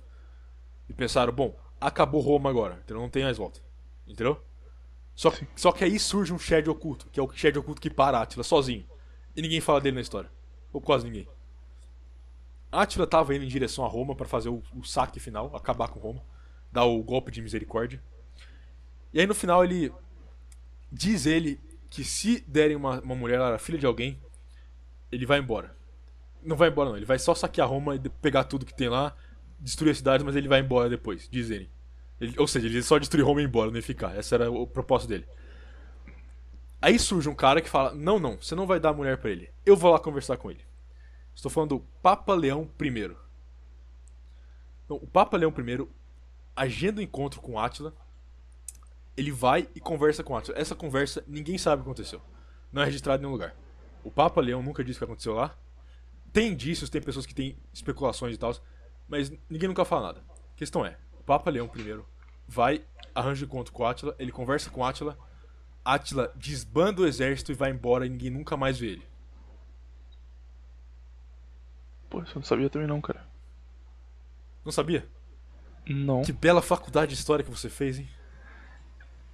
Pra mim o fim de Átila era a, a morte dele. Pra mim o grande, o grande mistério da vida de Átila é se ele foi envenenado ou não. Não, mas isso é depois que ele vai embora. Não, sim, mas tipo, essa parte eu não sabia que, que também existia esse outro mistério. Então, basicamente, então, ou seja, ou o, o Papa Leão I era tão shed, tão shed que o, o Átila, de medo, foi embora. Alguns especulam que ele converteu o Átila, mas aí não faz muito sentido. Por que não faz sentido? Sei lá porque não faz. O Átila ele já tinha contato Não, porque- com, com o cristianismo. Não, beleza, mas se ele convertido. tivesse convertido o Átila, ele o Átila, sei lá, teria feito algo pra se redimir antes, não? De morrer. Pode ser. Ele teria, ter- teria tentado levar uma vida cristã, o que seria ainda mais estranho. Seria bem mais legal, enfim. Mas ele só pega, ele, ele, ele desbanda o exército, ele acaba com. Ele tinha feito uma confederação de tribos. Tinha os alamanos, os. que mais? Os. Guetais, se não me engano, enfim. Tinha as outras tribos lá. E aí ele desbanda todo mundo, manda todo mundo pra puta que pariu vai. Ele não pode ter só convencido que, que era um, um gasto de recurso muito grande. Porque nessa época o grande problema de Átila era Constantinopla. Tipo, ele morreu sem conseguir o, o segundo ataque a Constantinopla que ele queria tanto. Será que não pode só ter falado, cara, pra que Roma já, já caiu, já, já foi, deixa pra lá e vai fazer outra coisa? Convenceu assim? Talvez, talvez tenha, tenha uma, uma especulação na teoria. Os caras dizem que o, o Papa Leão disse que Roma seria uma cidade tão protegida por Deus que quem atacasse seria amaldiçoado. Aí ele falou porque o que nem o Alarico, aí é o Alarico Visigodo, ele morreu pouco, pouco tempo depois de saquear Roma. Aí talvez ele falou isso. Átila também. Átila tá- não, mas ele nem saqueou Roma. É nem só, só de chegar na beiradinha ali Ele que foi embora. puto. Entendeu? Então, pode ser isso também. Mas ele falou, ó, se você, saquear Roma, você vai morrer logo em seguida. Pode ser que ele falou isso. Mas enfim, um shed oculto aí porque ninguém fala dele. Todo mundo só, só fala, ah, o Attila foi assassinado depois e acabou. Entendeu? Ninguém fala que ele literalmente foi derrotado por um cara na lábia. Ou, ou vai ver ele só. o Papa Leão I só passou num speed check do Atila ali. Imagina quando o cara saiu de Roma e falou, não, vou resolver, relaxa. Então tá louco, cara, é impossível. Ele vai chegar aqui e vai acabar tudo. É, vai, é, Não, todo, vai, ele vai te matar, ele não vai nem conversar com você. né? Ele volta e fala, "Tá- tá feito. Agradece aí agora. O Atila, a morte dele é muito estranha também, cara. Tipo, além de ter pouco relato da época, ele casou com uma. Mais uma mulher, o cara teve tipo 500 mil mulheres na, na vida dele. E ele casou e na noite de núpcias ele desapareceu. E o costume da época era fazer uma festa grandiosa com o cara fazendo discurso e, e falando em público e tal. Ele sumiu. Aí pensaram, ah, beleza, o cara tá, tá- tá na noite é, depois de casar, imaginamos o que ele está fazendo. Só que aí no dia seguinte, quando os soldados acordaram, viram que o Atila também não tinha aparecido, eles foram na tenda e encontraram a mulher dele chorando e, e o corpo dele morto na cama.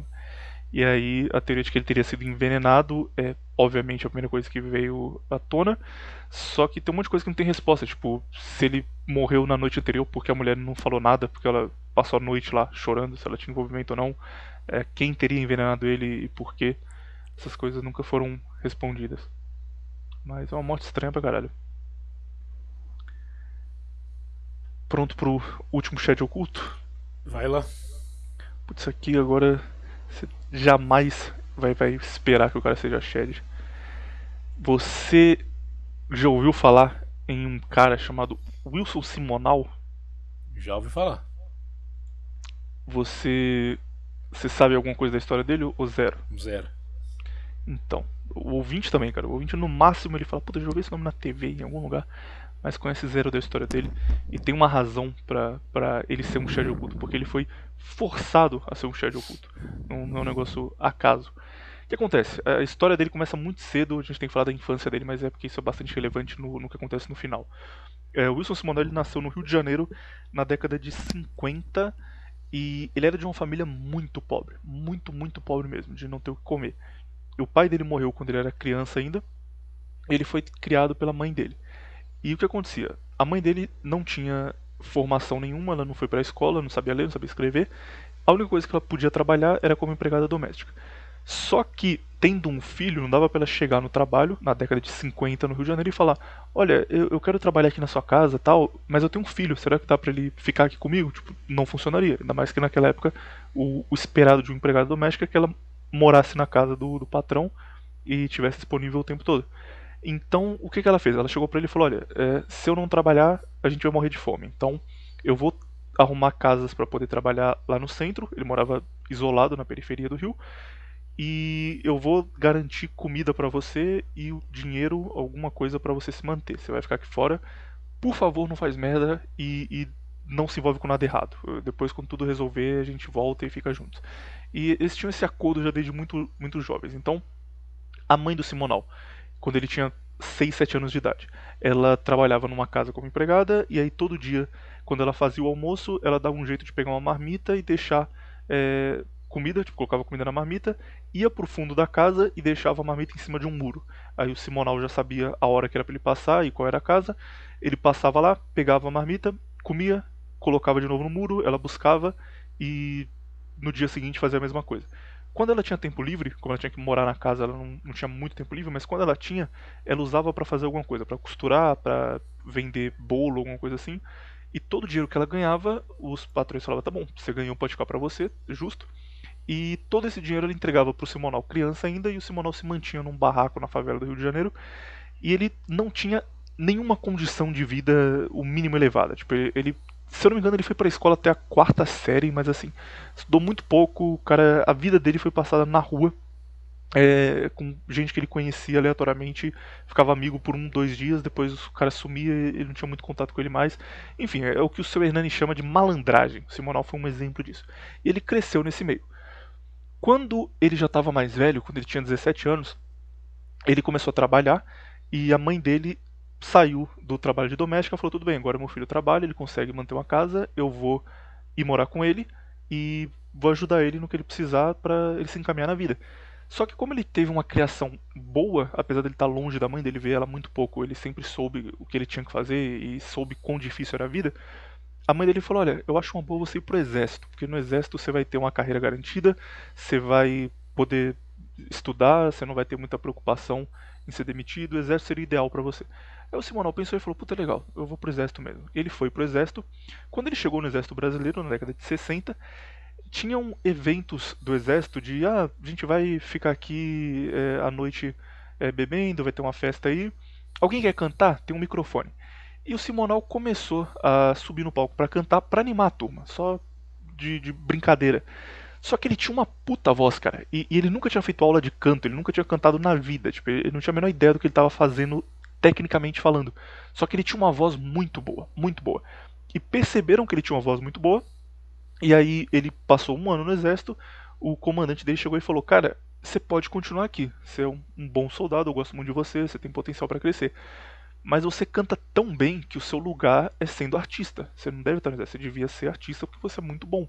Você vai ganhar muito mais, você vai ter uma carreira muito melhor como artista. Aí ele pensou, falou, puta, mas sair disso aqui que tá garantido pra, pra cantar, não sei se vai ser legal. Ah, vou tentar isso aí. E aí ele saiu do exército, começou a fazer shows pelo Rio de Janeiro e foi um sucesso absoluto.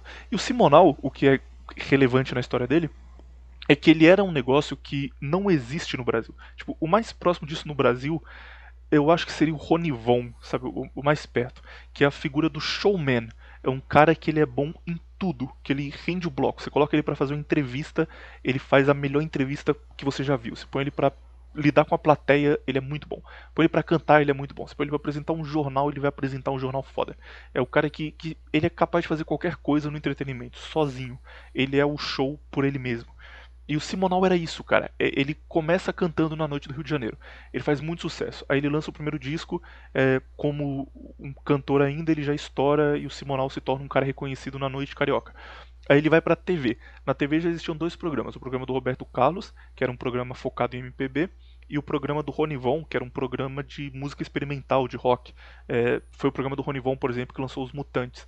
E eles brigavam entre eles, Roberto Carlos com MPB, com Elis Regina, essa turma, e o Ronivon com música progressiva experimental. E aí o, o Simonal vai pra TV na Record na época, na época dos grandes festivais da Record.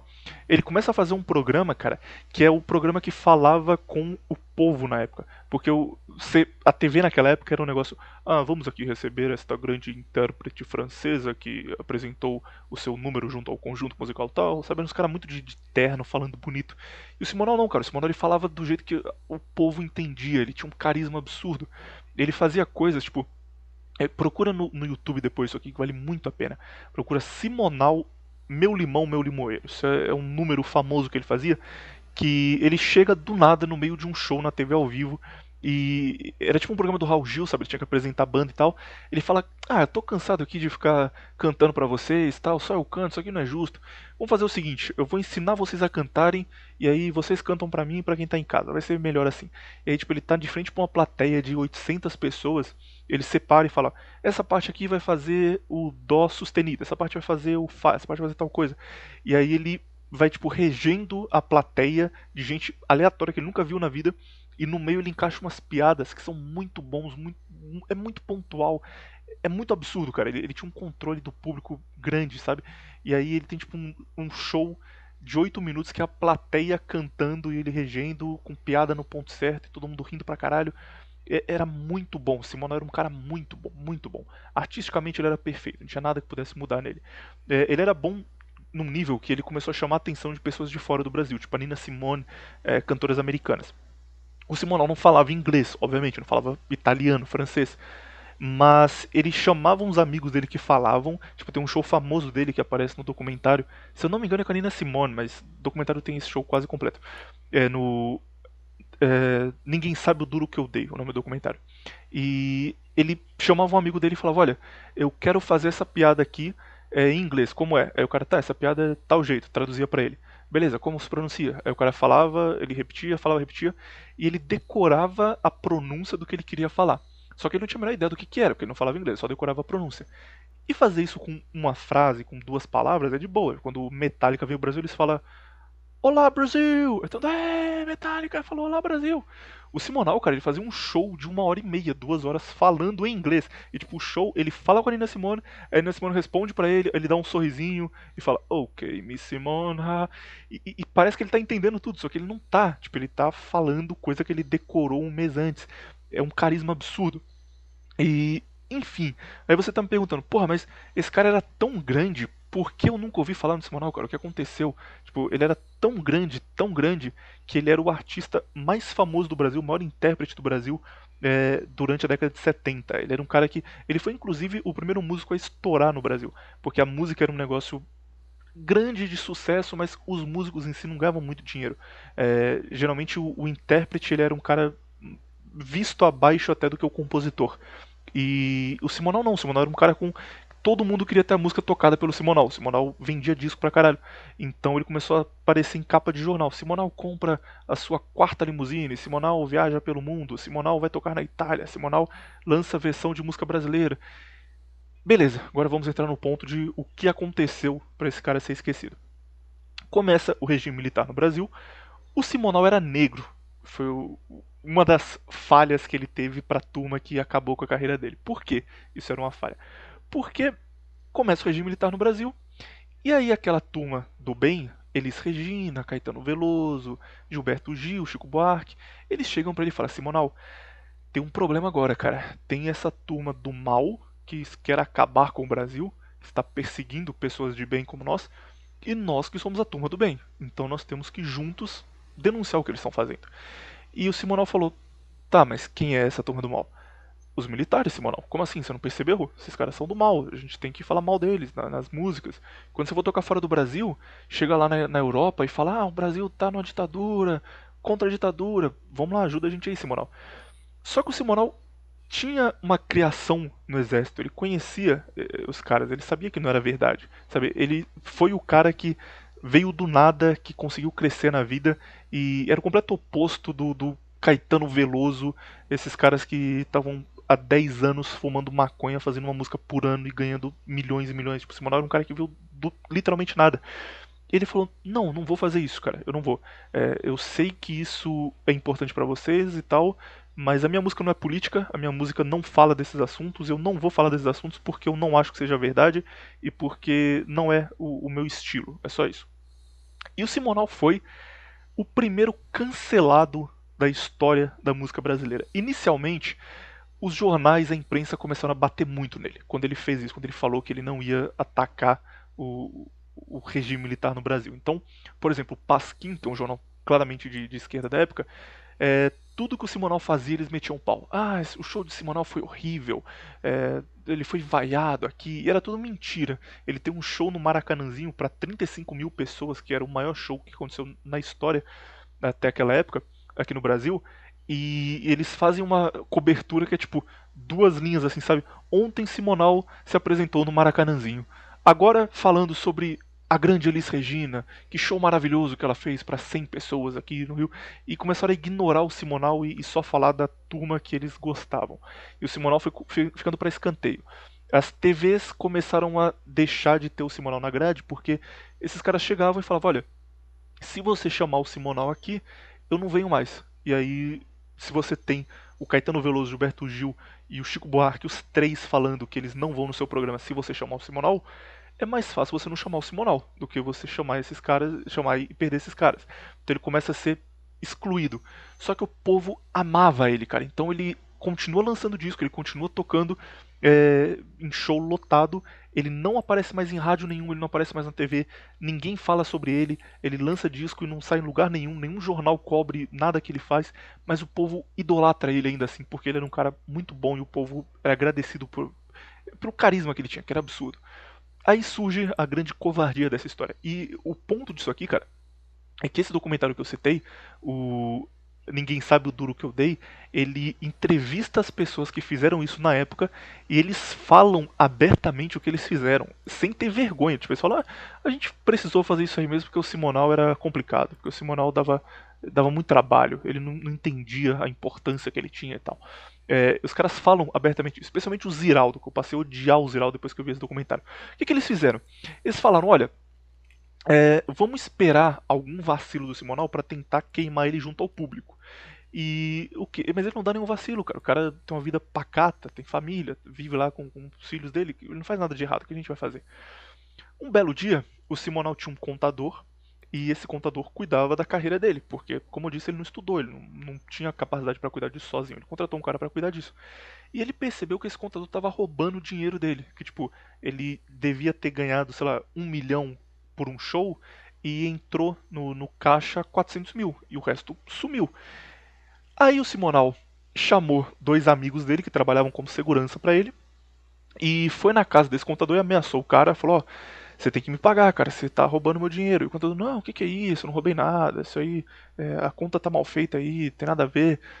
E um belo dia, é, esse cara continuou pegando dinheiro do Simonal e, e, e dizendo que não estava fazendo. O Simonal pediu para esses dois seguranças espancarem esse cara como um corretivo, que é um negócio que na cabeça dele fazia sentido. Ah, o cara roubou milhões de, de reais, não era reais o, dinheiro da época, é, meu aqui, então é uma forma dele aprender a lição, beleza, depois eu vou seguir minha vida. Só que esse cara procurou a imprensa e falou: Olha, eu fui espancado aqui pelos seguranças do Simonal, olha o que aconteceu. E aí todo mundo viu que essa era a grande chance e, e como abutres eles pularam em cima e não perderam ela. E aí começou o Ziraldo da entrevista falando: Olha, não quero falar nada não, mas o Simonal ele entregou muitos cantores brasileiros para as torturas do DOPS. E aí, como assim, cara? O que, que, é isso que você tá falando? Eu não sabia. Não, o Simonal, quando a gente ia fazer show, ele ficava ali ouvindo o pessoal conversar e depois ele ia e contava para os militares o que foi dito. E as pessoas eram torturadas porque o Simonal entregou a gente. Aí ia lá o Gilberto Gil, é verdade, eu já fui torturado. eles me disseram na hora que o Simonal tinha me entregado. E eu, eu não falei nada, mas. Ai, como aquilo doeu. Só que tudo isso era mentira, isso nunca aconteceu. Eles inventaram uma mentira propositalmente para queimar o cara com o público. E o Brasil é um país católico, né, na teoria ao menos, e o brasileiro ele perdoa qualquer coisa, cara. Se, se o cara matar a família dele depois falar, puta, foi mal, me arrependi, Jesus me curou, a pessoa, tá, tá tranquilo, beleza, vamos dar uma outra chance. Mas traição não. Mas o, a figura do Judas é uma figura muito forte na, na, tradição católica. Você pode fazer qualquer coisa, cara. Você só não pode trair o seu amigo, porque isso é muito sério, isso não tem volta. E o Simonal virou o grande Judas do Brasil. De repente, todos os cantores estavam falando: olha, eu fui levado para um, uma cela e torturado por dias por culpa do Simonal. O Simonal fez isso comigo. Olha como o Simonal é uma péssima pessoa. E aí o público se virou contra o Simonal e ele começou a ser vaiado em todo show que ele ia fazer. Ele subia no palco e começava a ser vaiado.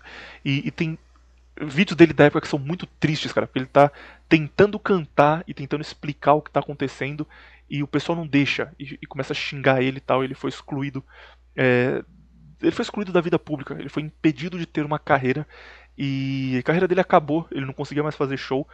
É, chegou um ponto, cara, que é onde vai ficando mais triste a história, que os filhos dele, o Simoninha, por exemplo, que depois foi cantor também, estavam começando, e aí, tipo, o Simoninha, ele tava com 14, 15 anos fazendo os primeiros shows, e o Simonal ia ver o filho dele cantar em algum lugar, só que ele sabia que, tipo, ele era tão odiado que se ele aparecesse em público, iam atacar o filho dele porque ele estava lá na plateia.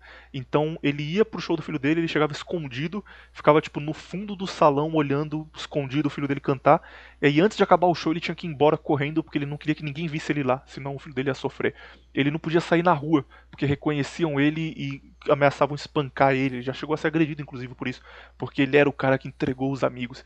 E ele tinha certeza que isso não aconteceu. Ele falava: Isso não aconteceu, isso é mentira, isso foi armado para mim porque eu não quis fazer parte do grupo deles. E aí acabou o regime militar, o tempo passou e ele conseguiu provas irrefutáveis de que tudo foi armado. Ele conseguiu. Ele, depois, quando abriu o registro do, do regime militar, se deu a anistia, ele pediu para vasculharem todos os registros de depoimentos dados para a polícia, de denúncia, todos. E em nenhum desses registros se encontrou o nome do Simonal. Ele nunca falou com ninguém é, do exército brasileiro durante o regime militar. Ele nunca sequer foi interrogado por alguma coisa que achavam que ele tinha feito. Ele nunca teve contato com o exército brasileiro.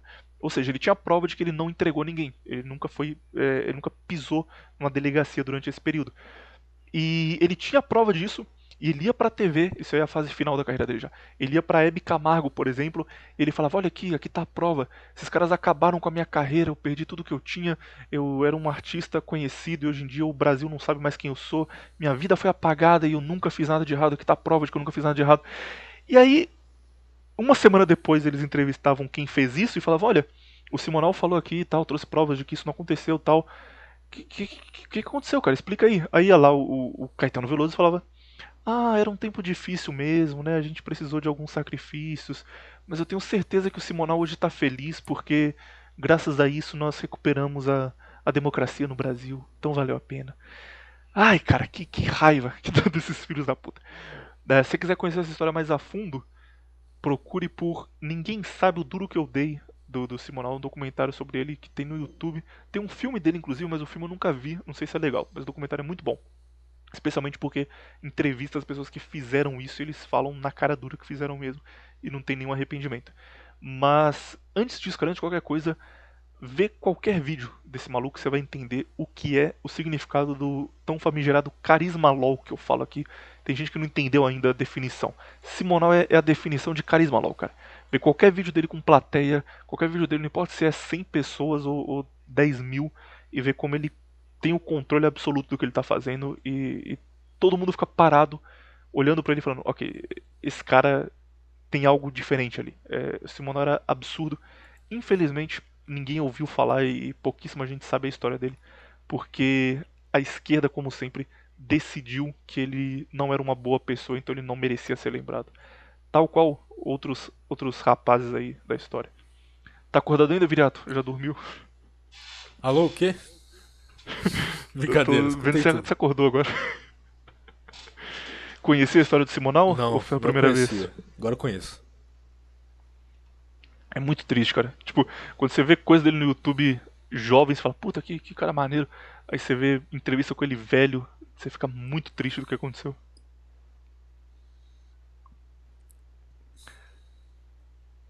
Agora eu dormi. Ai, ai, ai. Você tem um, um comentário sobre Simonal e, e música brasileira? Ou zero não, comentário? não conheço. Vambora. Não conheço nada, você já falou tudo aí. Não precisa, precisa de mais nada, não. Então, digo bora. Ah, tem um, um último aviso aqui. Seguinte, espero que vocês, vocês tenham esperado mesmo até o final, porque é importante. Quando nós começamos a gravar o Contraversão, no ano passado ainda, eu tinha uma deadline na minha cabeça que era julho desse ano. Até na época falei com, com o Hernani já. Porque o que acontece, cara? Tem dois tipos de pessoas fazendo conteúdo pro YouTube. Tem gente que vive disso, tipo o Pipoque Nankin, que eu citei lá no começo, no negócio do mangá, que eles ganham dinheiro de alguma forma com o YouTube e a vida deles de alguma forma está ligada ao YouTube. No caso desses caras, eles começaram um canal para falar de quadrinhos há nove anos atrás. E eles falavam de uns bagulho que não existia no Brasil, tipo Chabutê, é, Junji Ito. E o pessoal, pô, eu queria comprar isso aí, mas eu não acho. Puta, eu queria tanto esse quadrinho. Eles pensaram, ah, vamos fazer a nossa editora e lançar? Vamos ver se dá certo. E deu certo, eles são hoje a maior editora desse meio aqui no Brasil. Esses caras, eles vivem disso e o futuro deles depende do, do, YouTube. Então, quando o cara faz um review de um negócio, ele faz aquilo sabendo, tá bom, é, daqui a três anos, quando eu comprar é, o, o, fogão da minha casa, vai ser por conta disso aqui. Esse trabalho está sendo produtivo de alguma forma. E tem o outro caso, que é a imensa maioria, que é 99,9% das pessoas, que faz por hobby, que é o nosso caso, meu, do Viriato, aqui do, do Nova Vertente. De vez em quando você tem algum lucro, mas sei lá, tipo, uma vez por ano dá lá os 500 dólares para tirar, e aí divide para todo mundo, cada um sai com 100 reais, 150 reais, sabe? Depois de um ano de trabalho. É um negócio pequeno, que isso pode ser considerado. No geral, a gente faz por hobby, a gente faz porque a gente gosta Você teve sorte, você teve até um PC. É, ganhei um PC, tô, tô melhor já que quase todo mundo.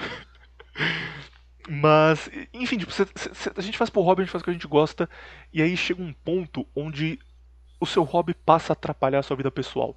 E, e Idealmente isso nunca pode acontecer. Não importa qual seja o seu hobby, tem coisas que são mais importantes na sua vida, tipo trabalho, tipo sua relação com, com a família e tal. E no meu caso, a minha vida está caminhando para um ponto agora onde eu vou precisar muito de tempo para fazer coisas importantes. Tipo, começo do ano que vem, tudo der certo, né, não tiver um, uma nova pandemia inventada nem nada assim.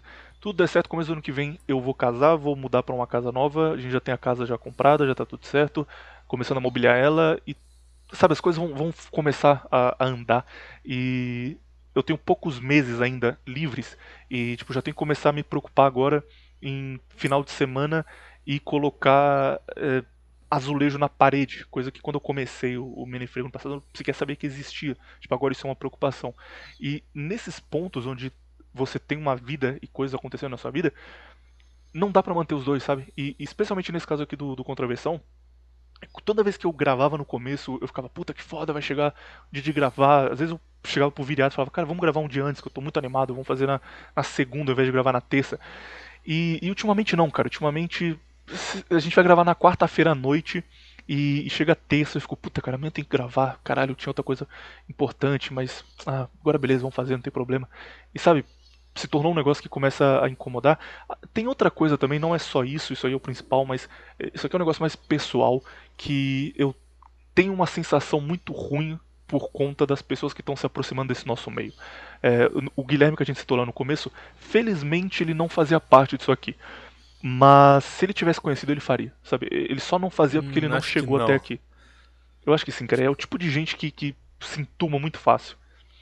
Porque, porque acontece, na minha cabeça, pelo menos, a explicação para esses caras existirem. Se um cara chega num grupo popular, tipo, sei lá, um grupo de trap, de, de K-pop, e começa a falar de, de fazer uma guerrilha, de comprar uma arma, coisa assim, esse cara vai ser escorraçado. Tipo, o pessoal fala, que que é isso? Sai daqui, você tá maluco, sai com esse papo. No nosso meio não, cara, a gente vai achar normal. Tipo, você espera que o cara tenha um mínimo de sanidade, você não vai é, falar sobre isso ou ajudar ele de qualquer forma, imaginando que ele vai fazer merda. Mas se um cara chegar num grupo de Telegram, que tá um monte de ouvinte nosso e falar, aí, o que, que vocês acham que precisa pra ter uma arma no Brasil? Será que é muito difícil conseguir? Pessoal vai discutir normalmente. Ah, cara, acho que sim, mas sei lá, você pode tentar tal coisa. E essas pessoas se sentem benquistas aqui, tá ligado? Eles não são escorraçados como eles são em outros lugares.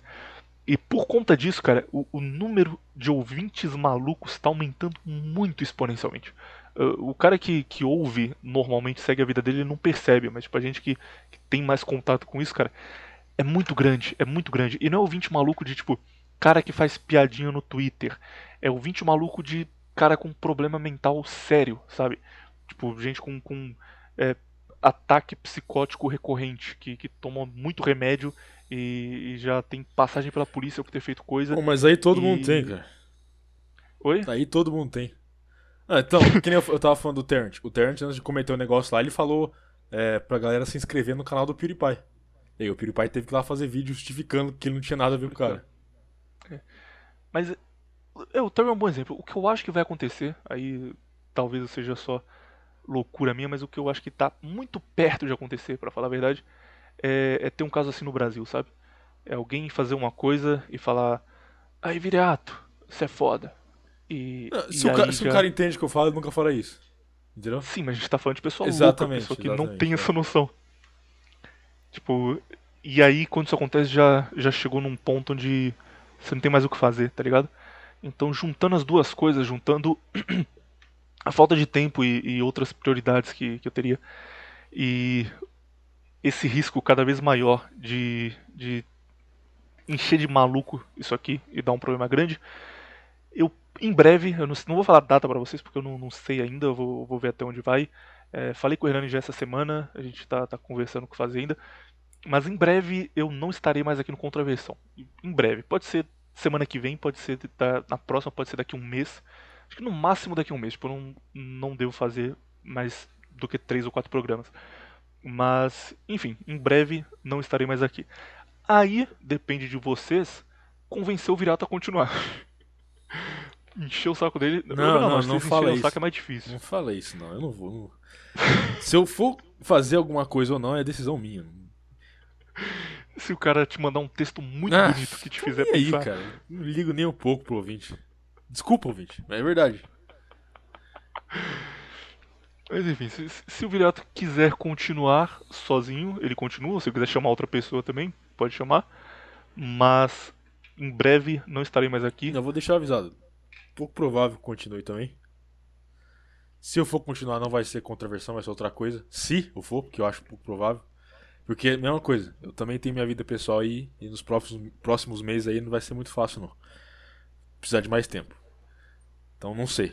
Muito provável que eu também saia. Até porque o William sair meio que me desanimou um pouco também, então. Pô, cara, foi mal, não, não era intenção, não.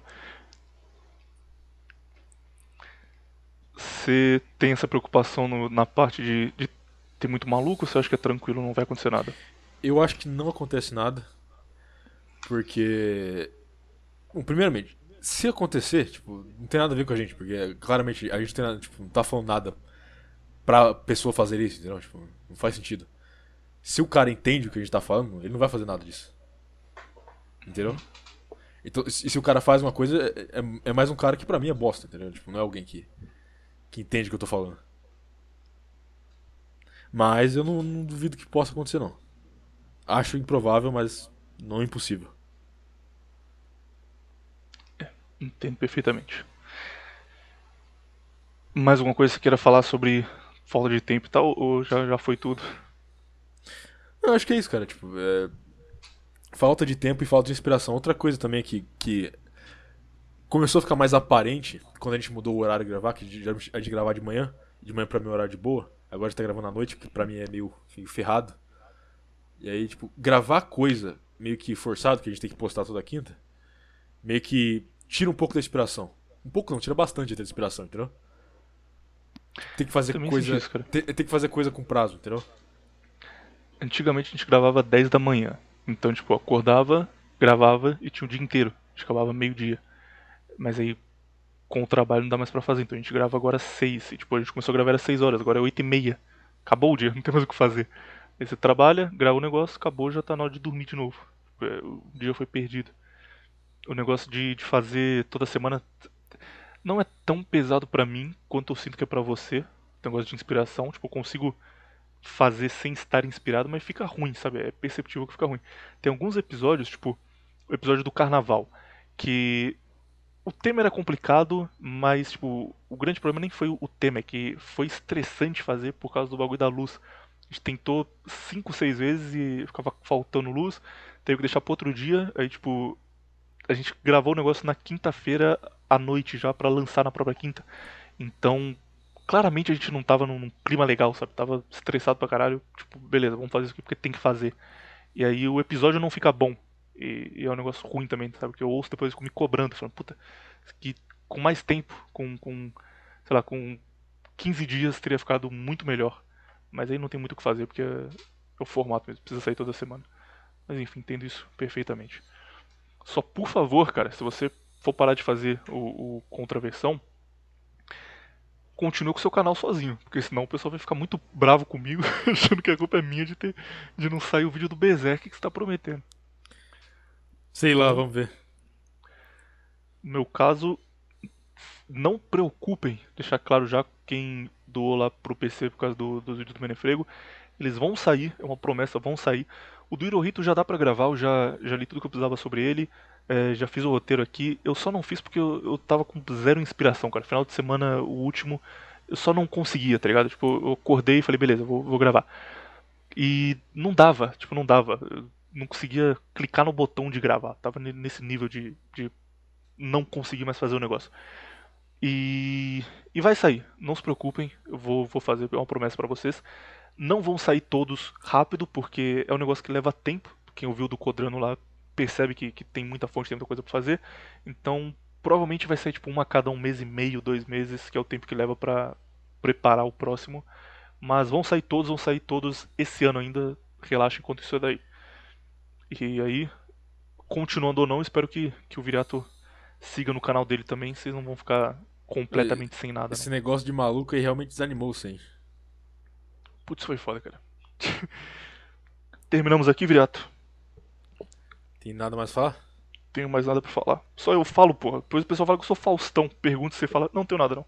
Aí não, não adianta. 90% das vezes você fala primeiro e fala tudo que tem pra falar, não tem o que falar. Hoje você que faz a despedida, beleza? Tá bom então, tchau. Tchau, tchau. Você acabou de ouvir Nova Vertente com William e Pazer Viriato.